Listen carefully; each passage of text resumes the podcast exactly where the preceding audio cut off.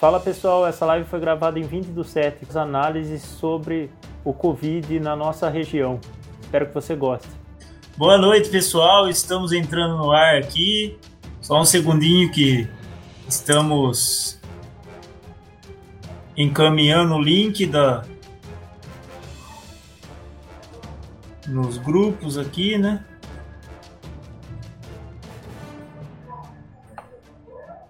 Já iremos falar com vocês. Boa noite, pessoal. Estamos entrando no ar.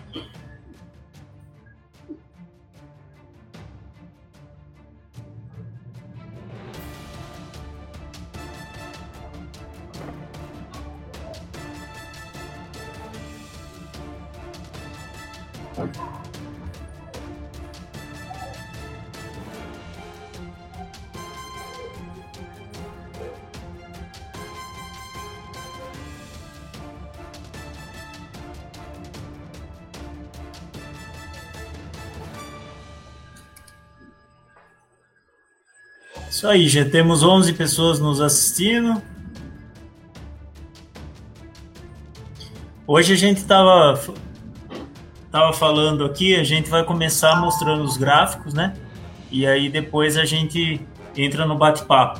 Então vamos apresentar daqui para lá quem quem tá, né, pela sequência. Começar pela Bárbara, Bárbara do Pessoal Serra Negra. Boa noite a todos. É, sou a Bárbara, faço parte do pessoal de Serra Negra. É, agradecer o convite do Cássio, da doutora Patrícia, do Luiz Felipe aqui de Aguariúna. E é isso. E aqui embaixo o Luiz Felipe está travado, será? Acho que travou, deu problema travou. dele. Então vamos. Eu estou ouvindo vocês, né? Ah, meu, estou... meu vídeo ah, acho que tá ruim. É, eu acho que o vídeo travou. Mandar um alô pro pessoal aí então, Luiz. Vou tentar. Tentar voltar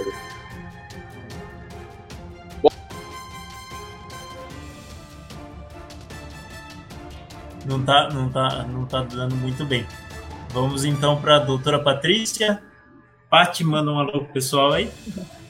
Isso que eu ia falar, não precisa me chamar de doutora, né? é, bom, sou Patrícia, né? Sou do pessoal Amparo, sou médica de família aqui em Amparo. E a gente está aí no projeto, eu e o Cássio, na, no Observatório Covid. A gente atrasou uma semana, né, Cássio? A, gente, a nossa ideia era fazer quinzenal, mas aí a gente tinha feito um com o pessoal de Serra Negra, né? Ah, no dia 10 do 7. Anterior, no, no, dia 10, a gente achou que ia ficar muito em cima fazer uma outra e optamos por fazer hoje. Então é isso. Hoje a gente vai falar mais da questão. Mais não, né? Vamos, acho, mas acho que o importante aí pra gente agora é que a gente está se aproximando aí do colapso do sistema de saúde, né? A gente vai atualizar um pouco isso na, na região, os dados daqui. Vamos trazer dados de, do Brasil também, para a gente ter uma noção de como é que estão as coisas, do Estado, né? E aí vamos trazer algumas é, atualizações em relação ao tratamento, em relação à vacina. Hoje saiu uma notícia importante, então a gente vai conversar sobre tudo isso. E aí agradecer a participação da Bárbara, do Luiz, né, da gente, que agora a gente está conseguindo realmente compor a região de uma forma mais completa, né? Serra Negra, Pedreira, Amparo e Jaguariúna. Exatamente. Depois daquela primeira live, é, a, a Paty teve a ideia de manter o projeto e aí na segunda live a gente já pensou já em ampliar, né? E agora ampliamos de novo e provavelmente na próxima a gente amplie de novo com mais mais gente da região aqui trazendo os aspectos das outras cidades da região. Luiz, manda um alô agora que agora tá tudo normal aí com você. Boa noite então para todos e para todas que nos acompanham.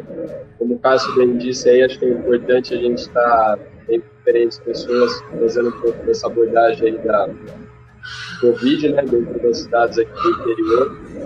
Então, se for possível, vamos tentar pensar um pouco de estratégias aí para uma eventual retomada, né? Vai ou não vai? Vai ou racha? Acho que é o pior vai ou racha do século. É isso? É por aí. Então vamos começar com a apresentação dos gráficos aqui, que a gente trouxe bastante coisa legal hoje. Inclusive a, a Paty achou um os gráficos muito bons aqui e a gente vai partir por esse caminho. Só deixa eu voltar para a tela aqui para eu poder enxergar tudo ao mesmo tempo. É, deixa eu tirar esses banners. E assim a gente enxerga todo mundo. Então aqui no primeiro gráfico está mostrando os casos no mundo, né? O Brasil aí em segundo no mundo de quantidade de casos, né? Aqui mostra a situação do mundo hoje.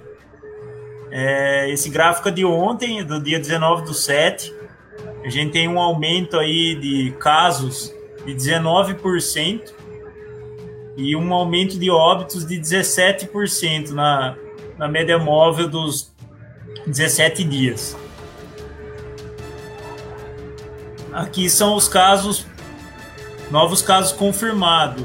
Né? Os Estados Unidos passou de novo o Brasil, né? O Brasil tinha passado os Estados Unidos. Agora os Estados Unidos estão com uma crescente novamente. E aqui a quantidade de mortes, né? Que o Brasil está há muito tempo com uma quantidade de mortes estável aí. Se mantém aí como o primeiro na quantidade de mortes por dia. Aqui são as mortes por milhão. O Brasil é o décimo segundo nas mortes por milhão de pessoas, 374 mortes por milhão de pessoas. Considerando aqui que tem vários países muito pequenos aqui, né? Então também tem essa situação. Você pegar os países grandes aqui de dimensão continental, a gente tem os Estados Unidos e o Brasil aqui só nessa lista. Né? Aqui é um gráfico do dia 14 do 7. O Brasil continua nessa média, mais seis dias. E está falando que o platô do Brasil, que era não finalizado ainda com 41 dias, ele já está com 47 dias. E olha a diferença do platô do Brasil com o platô da Europa. Até eu achei esse gráfico aqui super interessante. Uhum. Eu acho que era bom até a gente parar um pouco aqui para a gente comentar um pouco sobre essa situação, porque eu acho que é uma situação muito grave aí que a gente enxerga, né? Porque. Não era, não era para ter platô, né? Boa noite, Gabriel. Então, o platô tá 47 dias aí, né? E se você for comparar. Pico, Exatamente, aqui no Brasil o pico se manteve constante, que é, acho que a, que a Paty vem falando disso já desde a primeira live, que a gente já tinha chegado no platô na primeira live, né, Paty? Sim, e aí mostra bem, assim, que a gente não tem nenhum plano para controlar, né, a, a, transmissão.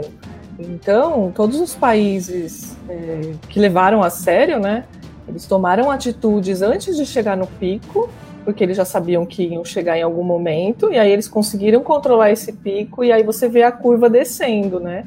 Então a gente aqui está assumindo como pico um platô, na verdade. Então a gente se acostumou com esse número de óbitos e esse número de casos novos por dia. Então o nosso normal é isso, morrer em torno de mil, 1.300, mil e tantas pessoas por dia, né? E o número de casos, não lembro, acho que 40 mil, né, que, diariamente. E, e, ok, então a gente vai tá, estabilizamos, né? Porque acho que talvez as pessoas pensem assim, ah, mas a gente não está mais subindo, né? Então isso seria uma vantagem, mas na verdade não, né? A gente poderia ter caído já há muito tempo. E aí os governos eles estão propondo retomada baseados nesse platô. Né? É, e o estado de São Paulo também está na mesma situação, né? E essa quantidade de casos diários, o Brasil agora teve uma pequena queda, chegou a 45 mil, teve uma pequena queda, mas ainda continua com, com os números muito altos, né? Os Estados Unidos passaram de novo o Brasil agora, chegaram a 70 mil casos por dia. Então, assim, a gente vê aí pela, pelos Estados Unidos mesmo, o que aconteceu com os Estados Unidos, que ele teve uma ligeira queda e voltou a crescer, que a gente já vai ver nos próximos gráficos isso também. E acho que outra coisa que é interessante falar comparando com os Estados Unidos é que eles testam 15 vezes mais que a gente. Então, imagina o nosso nível de subnotificação e a gente está disputando pau a pau com eles o número de casos de óbitos, Exato. né? Então a gente está muito pior. Exatamente, é importante ressaltar isso para a gente ver que a situação nossa é uma situação muito séria mesmo, né? E aqui é a situação do Brasil. Esse gráfico aqui de ontem, né? Ele teve uma. Aí aparece a quantidade de casos diários, ó, teve um retrocesso aí, menos 9%, e a quantidade de mortes aumentou 1%. Só como a gente falou, chegou ali no nível mais alto, isso não significa nada, né? É, eu acho que é até bom a gente dar uma parada nesse gráfico aqui também, que a Paty vai poder falar para nós é, sobre a situação que a, que a OMS fala, né? Que para você considerar uma situação de queda mesmo, e que são de duas a três semanas, né? Com uma quantidade de queda de casos, né? Isso não significa nada. Senão as pessoas vão pensar que, nossa, começou a cair os casos, agora vai começar a ficar tudo normal. É exatamente isso. Tem que ter uma queda consistente, né? Mantida por três semanas, pelo menos, para você considerar que está controlado, né? E tem a própria a taxa de contágio, é o R, né? Que é, que é uma medida, um cálculo que se faz para você ter uma noção de é, a pessoa contaminada, quantas pessoas ela transmite, para quantas pessoas ela transmite. Tem que estar abaixo de um para você considerar. Eu estava vendo hoje no, jornal falando que o estado de São Paulo está se aproximando do 1, mas não, ainda não está abaixo de 1. Então não tem nenhum sinal de controle. Né? E rola também, né, quer dizer, um, lobby é, na hora de divulgar esses dados. Em, em, vários momentos, a gente, inclusive aqui já comentou sobre isso, há um desencontro de dados, por exemplo, do município, do governo do estado, que a imprensa é, vincula, e, e eles tentam, acho que justamente distribuir esses casos novos para dar essa sensação de que não está havendo uma piora. Então, sempre no final de semana dá uma sensação de que cai, tanto que a gente olha no, nos gráficos do Brasil, ele, é, ele, é dentilhado, né? Então, a gente vê isso em Manaus, vimos isso no Rio de Janeiro, agora estamos vendo em São Paulo. Dá uma impressão de queda, que é quando o governo vende, né? O discurso de que já está seguro para reabrir, e aí o povo vai para as ruas como se houvesse amanhã, mas há, né? E aí, dali uma semana, que é quando os sintomas começam a aparecer, a gente tem um novo pico mais pronunciado, e esse serrilhado vai formando esse platô gigantesco no, no, no topo, né? Eu acho que o Brasil é, é o único país que apresentou um pico tão alto e tão prolongado que já está sendo chamado de platô. Quer dizer, é, só mostra o quão incompetente e inconsequente está sendo a abordagem do governo e, e, o quanto, em grande parte, a população não está entendendo também a seriedade disso, né? Quer dizer, normalizar como se fosse natural é, é, mais de mil mortes aí por dia, como se fosse tudo bem, como se fosse realmente o que está acontecendo no resto do mundo. E não é, né? Nos outros países a situação já está muito mais controlada. Lá, lá, de fato, o pior já passou. Aqui o pior está tá chegando e está ficando, né? Na verdade, o pico só existe quando os casos começam a cair, né? A gente está estável, então não pode dizer ainda que é um pico se a gente ainda está em um momento em ascensão, assim. Tá, parece que está estabilizado, mas se a gente não faz o teste, a gente nunca vai saber qual é a dimensão realmente do problema. Uhum. O, Brasil, é, eu acho que é engraçado essa situação do estável. Eu acho muito engraçado usar isso porque as pessoas trazem para o lado bom sempre que fala que está, que está estável, né? Estável significa né, que a, a Paty mesmo falou, a gente comentou aqui, estável significa que estabilizou, que está parado naquela situação, quer dizer, não vai para frente, não, não volta, né? Enfim, é, é igual um paciente em estado grave, ele está em estado grave e estável, significa que ele continua em estado grave, né? Não é porque ele está estável que ele melhorou. Então é importante a gente ressaltar isso, porque senão fica parecendo que essa estabilidade é uma coisa boa, né? No caso, para nós, a estabilidade é horrível, porque a quantidade de número de mortes continua alta, o número de casos continua alto, e a gente continua do mesmo jeito, né? Não vê uma política de enfrentamento nem nada diferente, né?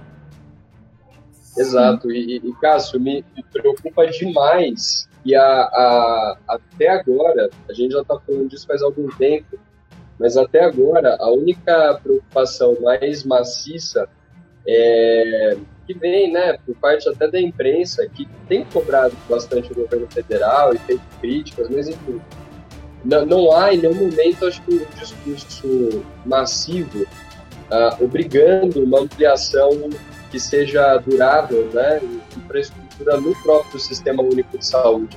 Eu acho que a única solução viável num momento desse seria é, colocar aportes, né, que fossem realmente muito robustos colocar muita grana para ampliar, para expandir consideravelmente os leitos, os hospitais, o atendimento, não só para o Covid, mas para qualquer outra doença depois que o Brasil possa enfrentar. Infelizmente, né, a gente lida com tantos problemas no país.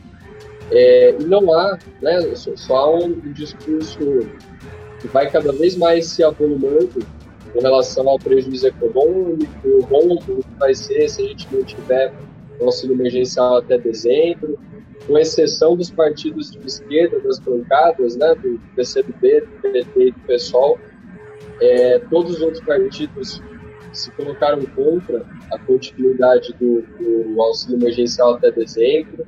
Alguns partidos ainda ficaram no meio do caminho, mas quer dizer, não há, né, nesse sentido, não pelo menos que eu tenha visto, manifestações ou uma cobrança até da imprensa, dos governos municipais e estaduais exigindo né, ampliação, quer dizer, construção de hospitais, de novas unidades de tratamento intensivo. E a gente vai ficar patinando até morrer 2% da população. Né? Então, quer dizer, 2, 3, 4% pode ser a taxa de mortalidade. É, parece que há alternativa, uma alternativa mais óbvia, mais explícita, é essa, né, de, de expandir o SUS, de investir numa infraestrutura que fica depois da crise para cuidar dos brasileiros e brasileiras. Mas eu sinto uma ausência gigantesca, tanto nas pautas da, da militância quanto da própria imprensa. Né? Tem um vazio na hora de dar essa atenção primordial que deveria estar sendo agora o foco né, dos debates ao Sistema Único de Saúde. Eu li um estudo hoje que apenas 3,8% da população do Brasil contraiu o coronavírus. O estudo da Universidade de Pelotas. Então, a situação que a gente está com apenas 3,8% da população. Imagina a hora que a gente chegar numa porcentagem muito alta, né? Que é o que a gente sempre vem discutindo aí da questão da imunidade de rebanho. Desculpa até entrar já nesse assunto, mas é, a gente nem tem certeza se existe imunidade de rebanho, e para atingir essa imunidade de rebanho de 60%, 70% de, de pessoas com Covid, quantas pessoas iriam morrer no Brasil?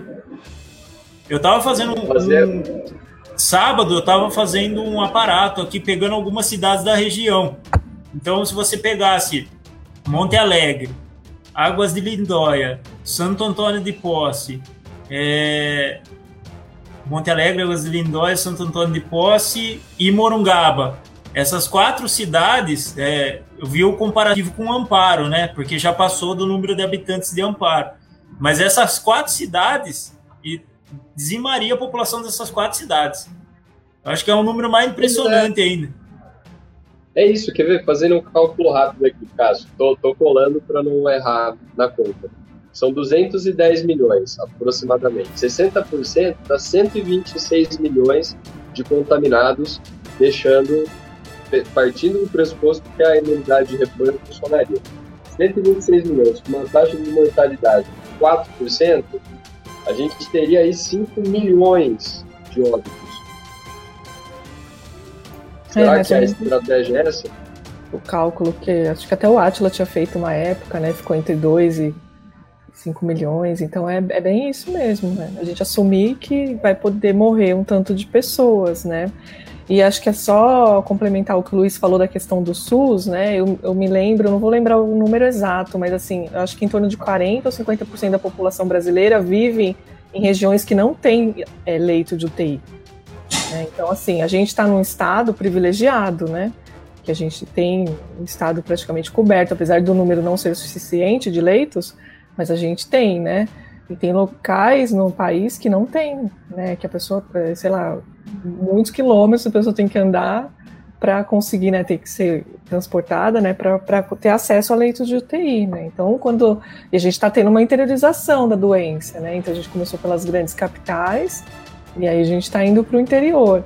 Né? Então, quando a doença chegar nesses locais, vai ser uma situação bem importante. Talvez a gente nem tenha tanta informação, porque a gente não sabe também o quanto essas pessoas vão ter acesso a sistema de saúde, a, a teste.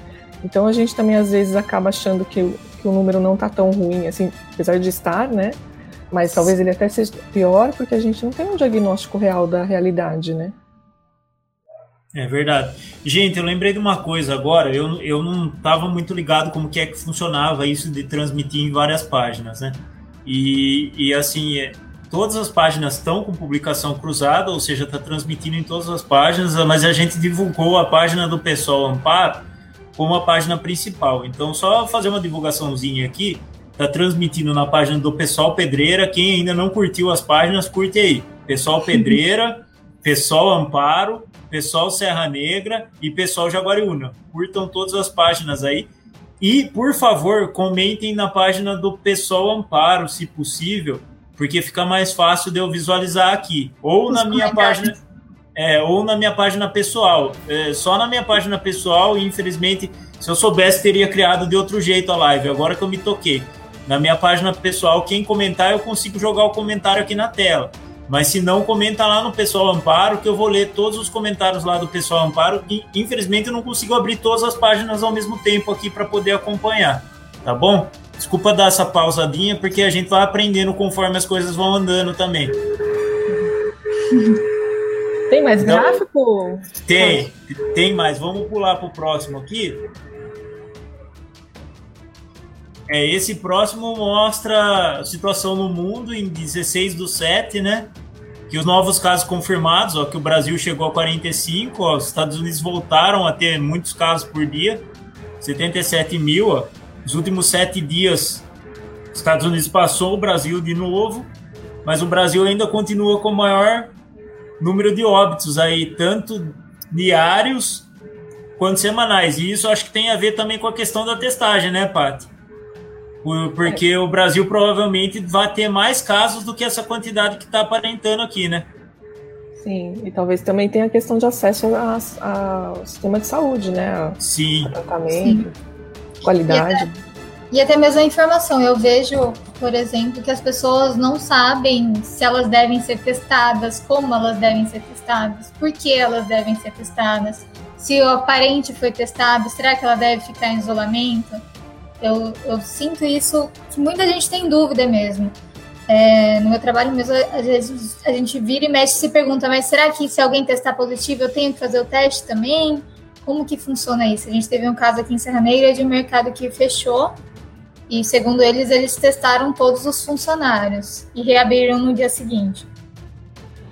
Então, é, então, assim... essa questão, até os profissionais de saúde têm dúvida, viu, Bárbara? Porque, assim, o, o correto seria o quê? Gente, todo mundo que, que tem sintoma ser testado com PCR, que é aquele exame que demora de 3 a 5 dias para ficar pronto, dependendo do lugar, acho que no SUS até um pouco mais. É, e você testar todos os contatos dessa pessoa, desse caso positivo, todos, independente se tem sintomas ou não. No Brasil, a gente tá, começou testando só quem tinha. É, primeiro quem tinha viajado, depois o profissional de saúde, aí foi ampliando, agora tem uma recomendação de fazer para profissional de saúde, de segurança, tem vários né, profissionais que a gente faz.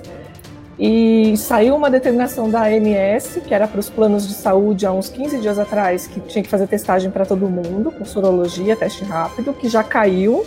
Então também está uma confusão isso, porque caiu, mas a ANS não derrubou, não tinha derrubado, acho que agora derrubou a última informação que eu tinha. Então, isso é muito confuso, porque cada vez sai uma, uma, uma norma diferente, uma coisa diferente, então até a gente fica. É, o brinco tem que andar com a colinha, que até um tempo atrás eu sabia de cor, agora eu tenho que ficar olhando, porque eu também não sei.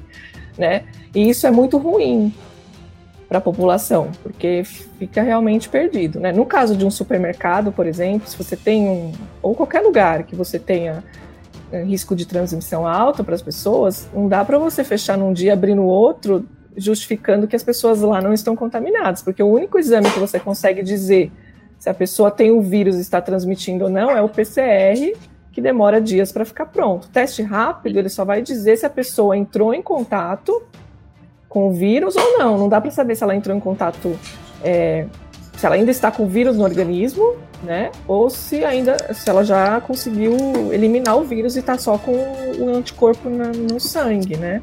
Então isso é bem complicado. Outra coisa que eu acho bem complicado são esses testes de farmácia, que são bem ruins. As pessoas vão lá, gastam dinheiro para fazer um teste, elas não sabem interpretar o resultado, porque se dá negativo não significa que a pessoa não está com o vírus, né? E se dá positivo, pode ser um falso positivo, ou é isso, não sabe se está com o vírus naquele momento ou não. Então é sempre importante né, que tenha uma, uma orientação do profissional de saúde quando a pessoa tenha sintomas, né? para ver essa questão, mas é, a gente ainda está muito longe de testar todo mundo que a gente deveria, né? E acho que esse é um, um dos principais pontos assim que a gente tinha que muito cobrar o, o serviço público, né, o SUS é, os planos de saúde também, né, para que essa cobertura fosse feita para todo mundo que, que precisa fazer. Porque aí você consegue isolar, você identifica onde está o vírus, isola as pessoas e você vai quebrando a cadeia de transmissão, né? O que, que acontece hoje? Se a pessoa tem um sintoma gripal, você afasta ela 14 dias. Se a pessoa está preocupada com o trabalho dela, ela não vai falar que ela está com sintoma gripal. Ela pode disfarçar, ela, né? Ela não vai no serviço de saúde, ela uhum. esconde isso, ela tem preocupação de perder um emprego, por exemplo, às vezes perder algum benefício que a pessoa perde quando tem um atestado, por exemplo, uma cesta, um, alguma coisa assim. Então, as pessoas às vezes não vão, se ela não está muito, com muito sintoma, às vezes ela não vai no serviço de saúde para ver essa questão, né, o que, que ela tem que fazer. Então, isso é bem, bem difícil e a gente está sem uma política realmente. Que oriente que, a todos. Que oriente, né? Eu sei que aqui em Serra Negra. Né? é. Aqui em Serra Negra, a orientação da vigilância, se você mora com uma pessoa que foi contaminada, você deve ficar em isolamento também. Mas não diz nada se você teve um contato com ela, ou se você mora no mesmo terreno que ela, você não precisa ficar isolada. Então, são, são várias coisinhas que parece que tá todo mundo meio perdido e vai no, no caminho, assim. Vamos ver no que, que vai dar. Ah, falta, aí... falta... Desculpa, pode lá, falar, Luiz, depois eu falo. É que eu ia falar que tem um comentário aqui da Elisângela Siqueira, ela fala, excelente explicação, no Brasil ainda não temos um conceito sobre prevenção no território brasileiro. É verdade, e, e o que eu ia comentar, inclusive, é um pouco nesse sentido, a, a, imprensa né, tem falado muito sobre detalhes, então o que está fazendo, mostrando como é o vírus, uma coisa sei lá, meio, meio cinematográfica até. E, e a população, eu estava conversando com algumas pessoas, né, remotamente, pessoal do ambiente de trabalho até, enfim.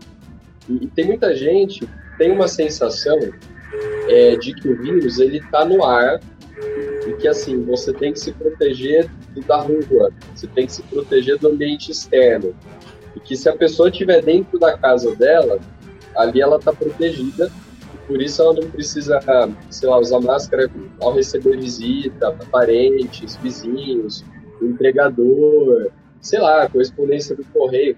Porque existe essa falsa sensação de que o vírus ele está no ar. Então você tem que se proteger do ambiente externo, da rua.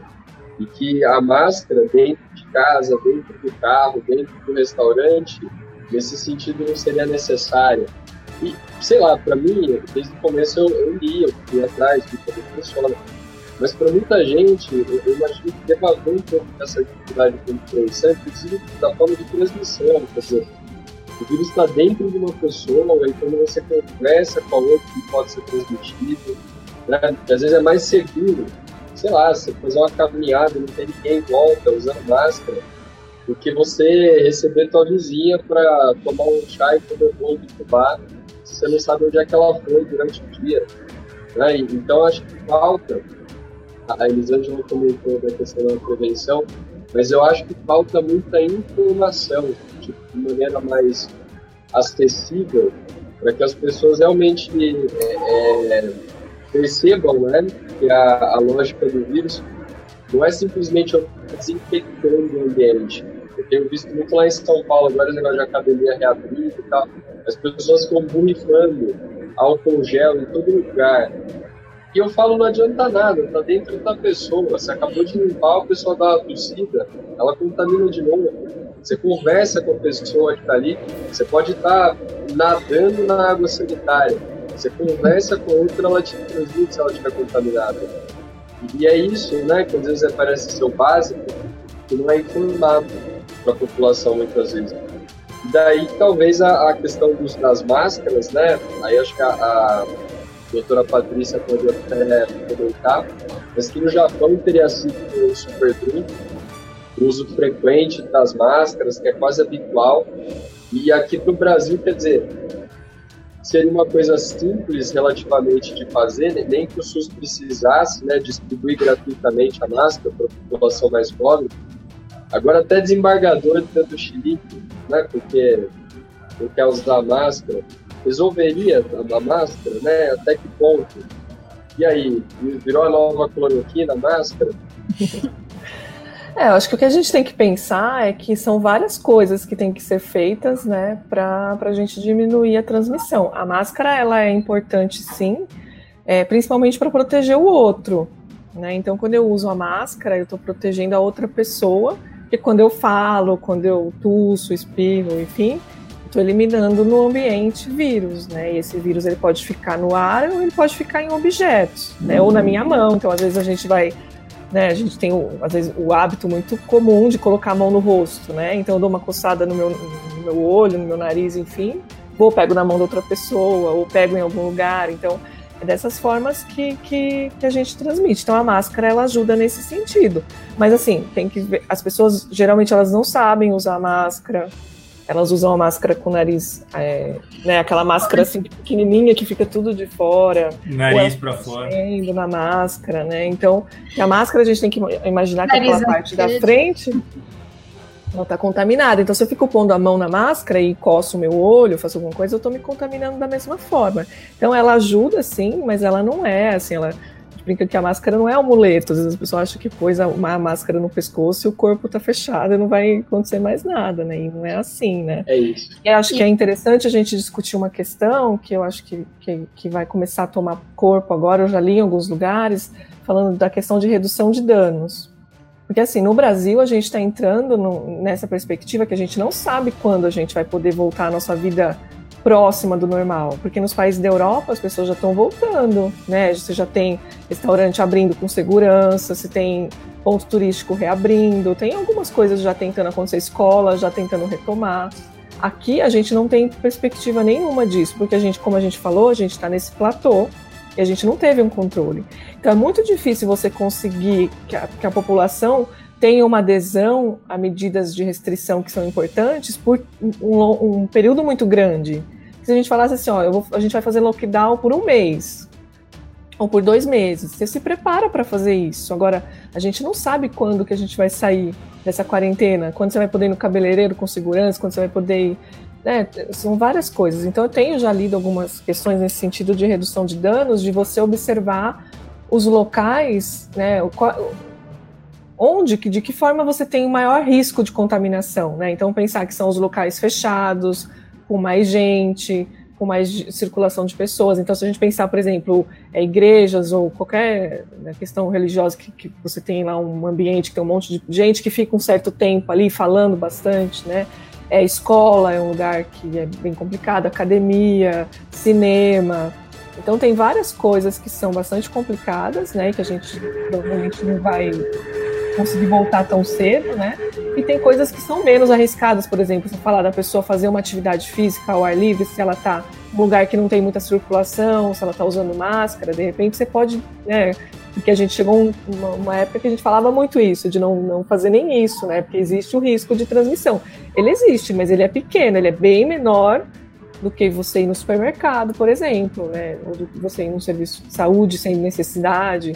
Então, acho que a gente vai ter que começar mesmo a pensar né, é, nessa situação, até para a gente conseguir uma adesão. Eu li hoje em algum lugar, acho que teve um debate da FAPESP, acho que foi isso, que eles estavam projetando como que a gente vai, porque eles, a ideia deles é que até o final do ano a gente não vai ter grandes mudanças, né, que a gente tem. Então, a recomendação deles é que a gente consiga manter pelo menos entre 40% e 50% a, a, a, restrição de, circula, de circulação das pessoas, que a gente já conseguiria de alguma forma, né, é, controlar, não o ideal, mas que a gente conseguiria, né, é, não ter um, aumentos importantes. Então, tudo isso é, é a forma diferente que o Brasil está fazendo. A gente não fez a lição de casa que a gente deveria, que é. todos os países fizeram, então a gente vai ter que adaptar para as pessoas minimamente ter uma saúde mental e, e mas ao, ao, mesmo tempo não se arriscar tanto em se contaminar. Não sei o que vocês pensam em relação a isso, não sei se vocês já leram sobre isso, é uma coisa que eu tenho bastante dúvida. Eu comecei a ler essas questões e comecei a me questionar, porque acho que a gente tem que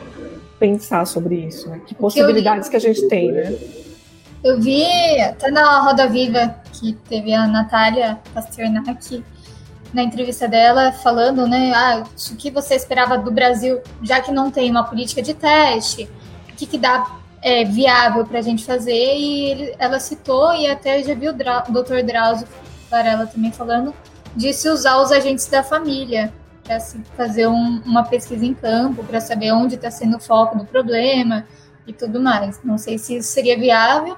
Em Serra Negra começaram a querer implementar, então provavelmente vai começar nos próximos bairros.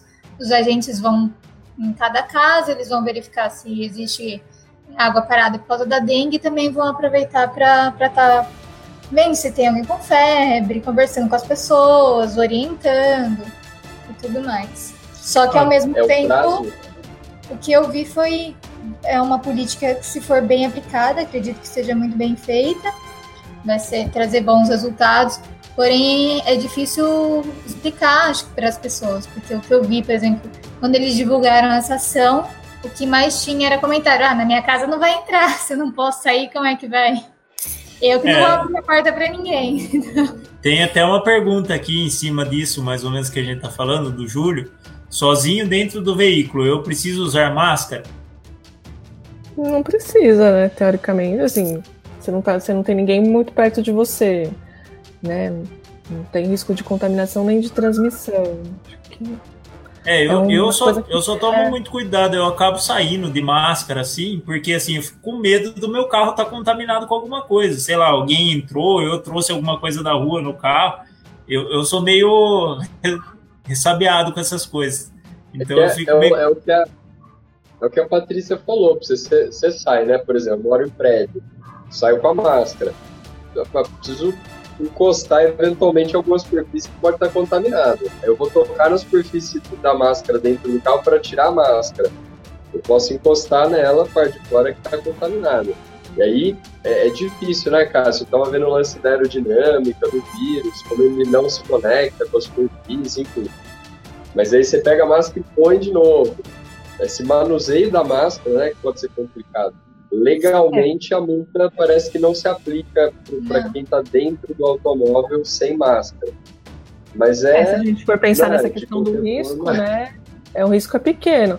A questão de manipular a máscara, a gente sempre tem que manipular pelo elástico, né? Então é um hábito que a gente, a gente tem que começar a ter também, assim, de você tira e coloca a máscara sempre pelo elástico, para não pegar na, na parte da frente. Né? Mas é, é, isso, assim, cada vez que você tira ou coloca, você tá pondo a mão perto do rosto, então tem essa questão. Às vezes esquece de.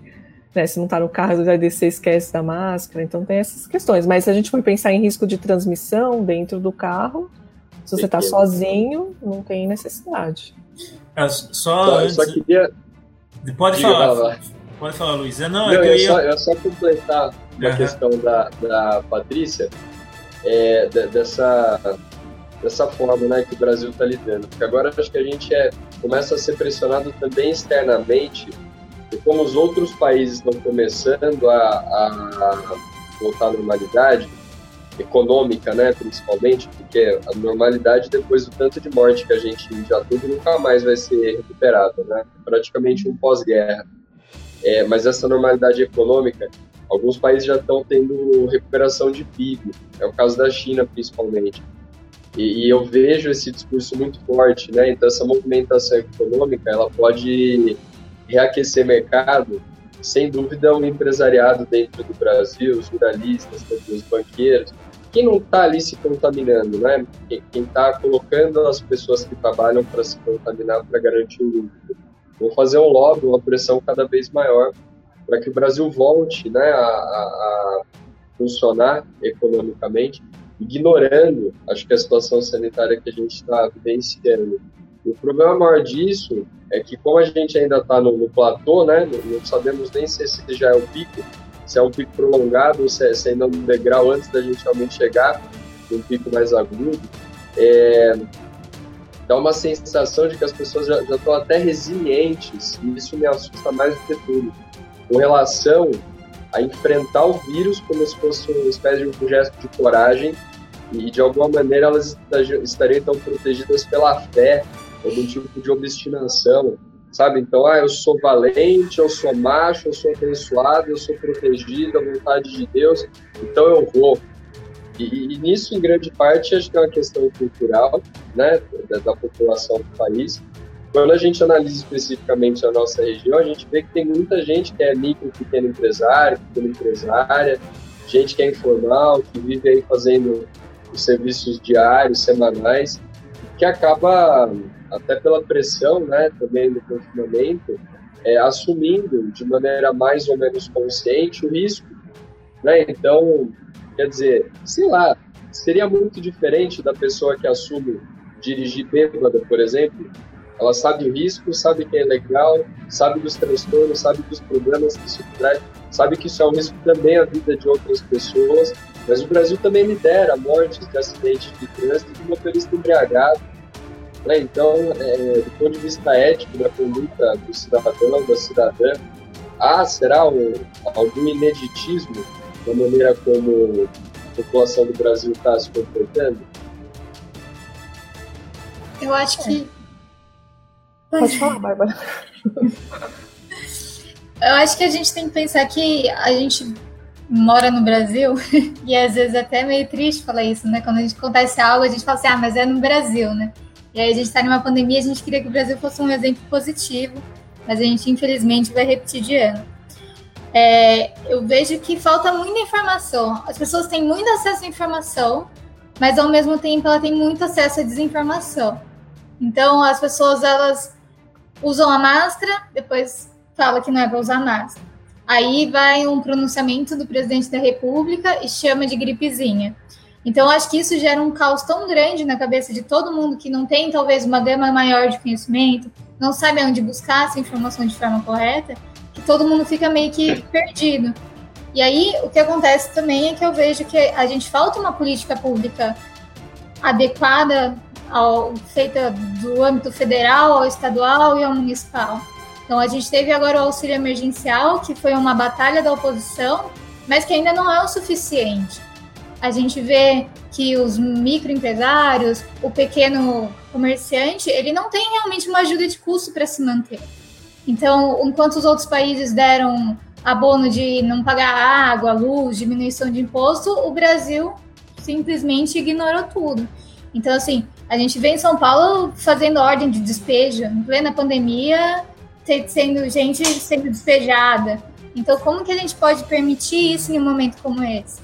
Então, é, infelizmente, o governo hoje colocou o cidadão como se ele não tivesse opção. Então, eu, o medo dele é: se eu parar de trabalhar, eu vou morrer de fome. E se eu, e se eu for trabalhar, eu morro de corona. Então, para ele, o risco imediato é eu morrer de fome. Só que não, não deveria haver nenhum risco desse se o governo providenciasse uma assistência e, manda, e mantivesse esse cidadão em casa. Falasse, assim, não, você pode ficar tranquilo, a gente vai te ajudar nesse momento.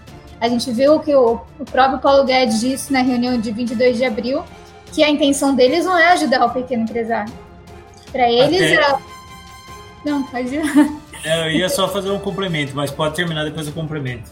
Desculpa. Não, que, que a ideia deles é, se a gente for ajudar o pequeno empresário, para quê? A gente vai estar jogando dinheiro fora. Então, é, é esse é o pensamento do governo. Ops, estourou uma espinha aqui. Esse é o pensamento do governo. Então, ele não está realmente se preocupando com a população, com, com ele quer quanto mais caos, melhor. Então, a gente vive hoje num governo totalmente baseado na necropolítica de Estado, que a gente escutava o, pessoas como Roberto Justus, o presidente da Madeira, ah, vai morrer 5, 7 mil, qual é o problema? Né? Faz parte. Hoje a gente está aí quase 80 mil pessoas, né? E ainda assim a gente escuta o presidente ainda falando, e daí? Não sou coveiro. Então é uma situação complicada e eu acho que infelizmente até ele fez uma live esses dias dizendo que o que ele pode fazer para acabar com isso. Se você não pode fazer, né? Quem dirá nós? Eu, eu, li um estudo falando disso que você falou do auxílio emergencial. Eu li um estudo hoje falando que as pessoas que receberam auxílio emergencial elas saíram para a rua na mesma constância de quem não recebeu auxílio emergencial que tinha condições de se manter. Então, assim, um auxílio emergencial de 600 reais, a gente acha que vai resolver o problema do mundo e não resolve. Então, as pessoas precisaram continuar saindo, para a rua para trabalhar informalmente, coisas desse tipo, né? Até eu conheço um amigo meu que trabalha que trabalhava comigo na empresa e que a empresa reduziu o salário, né, por conta da suspensão dos contratos de trabalho, e ele começou a trabalhar de Uber para complementar a renda. Então, assim, ele se expõe duas vezes, né? Ele se expõe lá dentro da empresa, que a empresa continuou trabalhando, se expõe trabalhando de Uber. Então, a situação fica até um pouco mais complexa se você parar para analisar, né? É só antes da gente continuar aqui, só pegar dois comentários que o Júlio falou aqui Boa noite, mais as lojinhas domingo muito lotada, muito perigoso. As lojinhas aqui ele fala do centro comercial aqui em Pedreira, né? Que, que igual Serra Negra tem um centro comercial. É, eu até vejo um pouco de preconceito, que o pessoal fala, ah, pode abrir tudo, mas não abre as lojinhas. Então, assim, é, é muito mais fácil você fazer uma, uma política de contenção aí para todo mundo poder abrir tudo novamente do que você ficar com esse preconceito. A cidade, a cidade de Pedreira foi baseada nesse comércio aí durante muito tempo, né? E agora você vai ter esse preconceito com esse tipo de comércio e vai falar, deixa eles de lado, vamos abrir o resto. Aí você está cuspindo no prato que a própria cidade comeu, né? Manteve a cidade durante muito tempo isso, né? Sem dúvida. Sim. E aí acho que analisar né, a, a conjuntura é perceber isso, que, que esse auxílio que o governo está dando está servindo essencialmente para pagar dívida de cartão de crédito, aluguel e manter uma parte né, de, de despesa como água, luz, internet, que, que volta né, esse dinheiro de novo para a mão dos grandes empresários. Então, é uma situação muito complicada, porque não está havendo esse apoio para a população que, que mais necessita.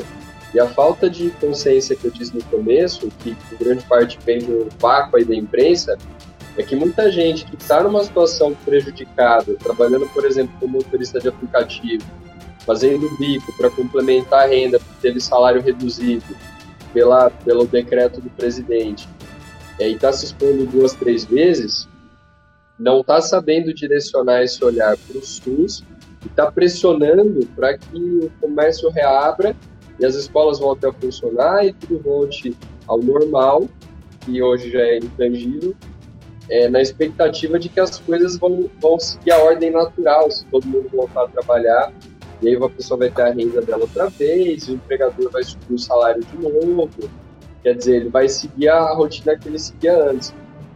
E a gente não vai ter legado né, de, de, dessa crise toda é, do ponto de vista de uma infraestrutura dentro da área da saúde, ou de uma conscientização da população no que diz respeito a viver em grupo. Eu fico muito preocupado com isso. É um desastre do começo ao fim a pandemia. Pelas mortes, pelas vítimas fatais, isso por si só já, já é completamente negativo. Agora, seria um consolo pensar né, que depois disso, pelo menos, a gente teve um investimento expressivo na área da saúde, né, ou na área da educação, vem da defasagem né, é longe disso, né, o que a gente está vendo é uma, é uma, completa corrosão dos direitos trabalhistas, uma lei atrás da outra sendo, sendo decretada, às vezes sancionada, até com o apoio do, do Congresso, permitindo agora demitir funcionário e recontratar com outros salários.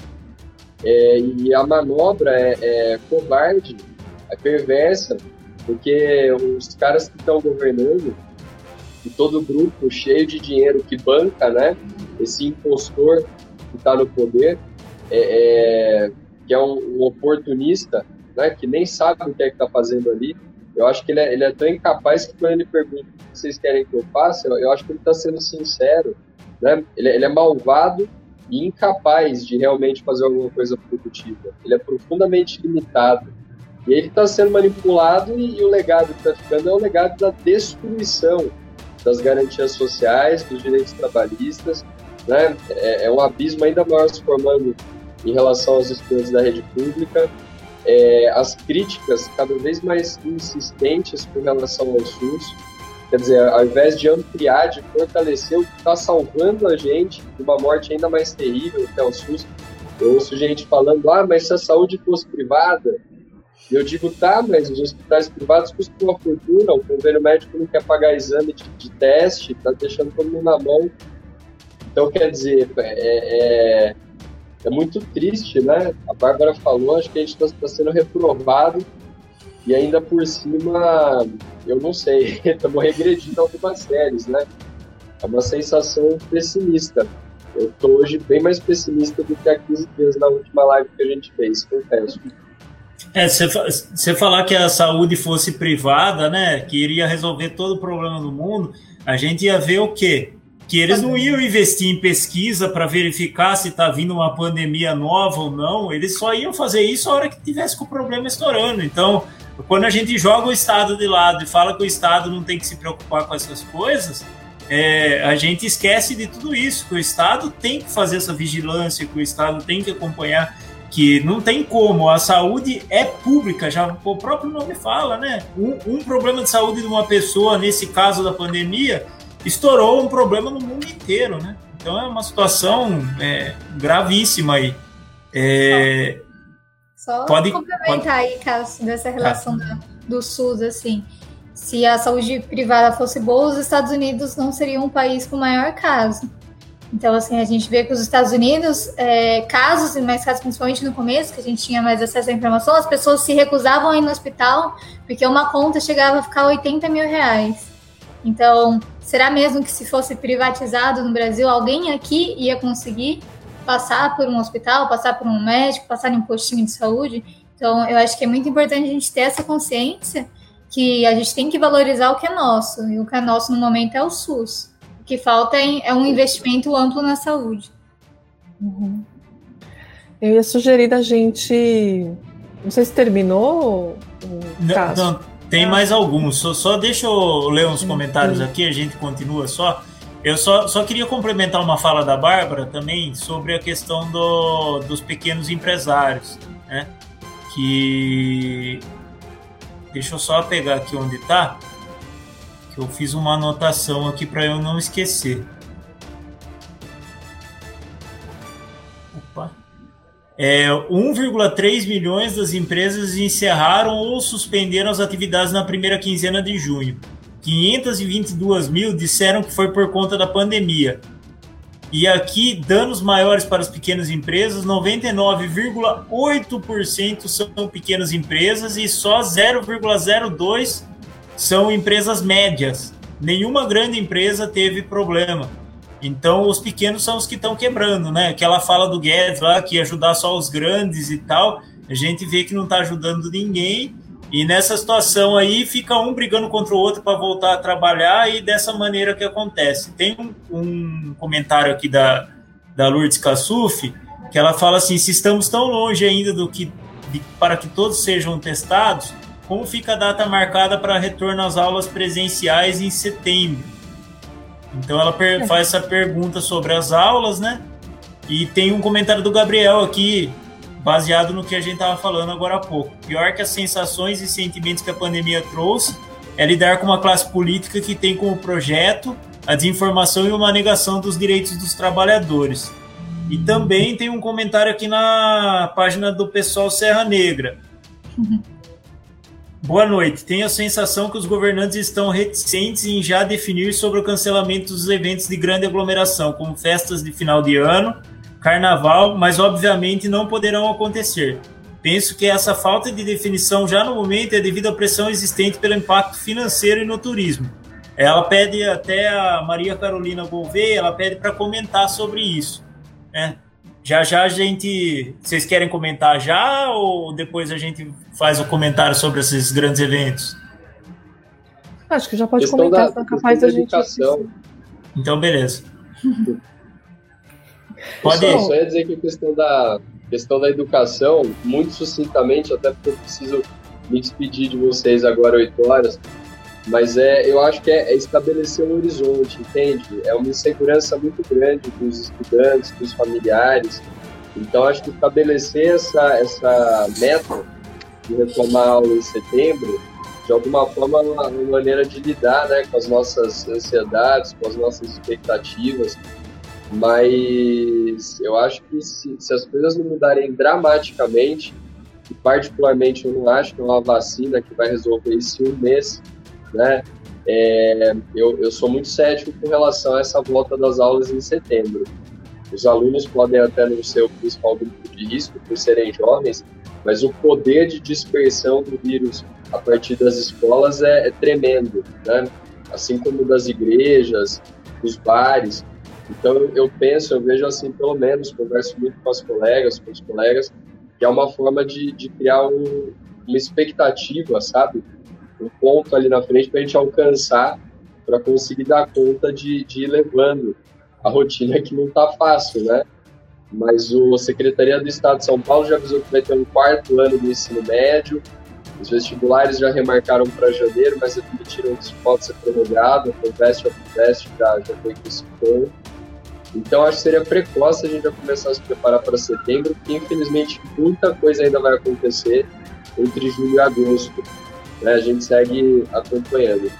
Vou aproveitar e, e, agradecer mais uma vez e me desculpar, porque eu preciso sair hoje mais cedo, tenho um compromisso agora às oito, e eventualmente fico à disposição para numa próxima participar é, e agradeço a presença de todo mundo pelo convite, mas preciso sair. Um abração digital aí para vocês, pessoal. Obrigado, Obrigado Luiz Felipe. Até mais, até a próxima. É. Obrigadão. Até breve. Deixa eu voltar aqui então só um segundinho. Vamos lá? Ah, aqui então, a gente tem esse gráfico mostrando a quantidade de casos por dia. A gente vê que o Brasil caiu para o terceiro país agora com o maior número de casos, mas continua naquela quantidade de casos grande por dia. Então, não é uma situação que o Brasil melhorou, por isso que está em terceiro. Pelo contrário, né? É porque os outros pioraram. Aqui a gente tem a quantidade de casos ativos por é, no momento. Então a gente passou dos 600 mil casos ativos. A gente vê que a gente está no pico aqui na quantidade de casos ativos. Então, ou seja, é aquela situação que a gente falou que continua na mesma situação, né? Aqui mostra aquela ligeira queda que teve na quantidade de casos. E aqui mostra os Estados Unidos, que eu até trouxe para fazer um comparativo, para mostrar que os Estados Unidos ficou num platôzinho ali e agora despencou subir muito grande quantidade de casos por dia nos Estados Unidos. Aqui é o nosso estado de São Paulo, né? Até para a gente trazer, ó, se a gente pegar aqui do começo do mês 7 até agora, no dia 17 do 7, a gente mantém uma média aí de 8, 7 mil, fica oscilando entre 8 e 7 mil casos novos por dia. Ou seja, a gente está naquela mesma situação de platô também no estado de São Paulo, né? E aqui a quantidade de mortes. A gente vê que também está num platô, com uma ligeira crescente aí, né? Quantidade de, de mortes no, no estado de São Paulo. Se vocês quiserem comentar alguma coisa, vocês me falam, tá, gente? Aqui é Campinas, a gente vê que teve uma crescente de casos aí muito grande em Campinas de um mês para cá, praticamente de um mês para de 15 dias para cá dobrou, né? Quantidade de casos. E a mesma coisa sobre a quantidade de mortes, que dobrou também de, de 15 dias para cá, em Campinas. Aqui é a situação dos leitos de UTI lá em Campinas. Eu até percebi uma diferença, até deixa eu só voltar aqui para a tela com vocês, para enxergar vocês. Eu percebi uma diferença nesse gráfico aqui de Campinas, porque toda semana estava saindo esse gráfico de Campinas e ele trazia separado o que era UTI privada do que era UTI pública. E dessa vez ele trouxe um gráfico só tudo junto. É, que é proposital. A gente percebe que até por parte da mídia é proposital para mostrar que não, não que não, não tá, tá tão super lotado assim, não tá tão ruim. Então ele trouxe tudo junto. E essas UTIs livres aí, a, a maioria, quase 100% delas, são UTIs de leitos privados, né? Uhum. É bem isso mesmo. Eles acabam contando os leitos privados, né? Mas o leito SUS está praticamente no colapso. É, tá aqui, ó. O SUS municipal 94,8%. E aqui o Hospital das Clínicas e o ambulatório médico, que é do SUS estadual, 85% de ocupação. Aqui é são os números de Jaguariúna, né? Que hoje teve mais um óbito em Jaguariúna confirmado. Então, em quantos óbitos? Uhum. Deixa eu voltar aqui. 12 óbitos. 12 óbitos em Jaguariúna. Esse número de pedreira no, do dia 10 e agora no dia de hoje, 80 casos positivos, 40 suspeitos. A gente está com uma quantidade de suspeitos muito alta É, Sexta-feira a gente chegou a 43 suspeitos aqui em Pedreira, nunca tinha alcançado esse número, até vou mostrar no gráfico aqui, ó. Eu acho que não tá dando para enxergar bem o gráfico. Aqui é a quantidade de suspeitos, ó. Você tinha uma numeração, o azulzinho são os suspeitos, né?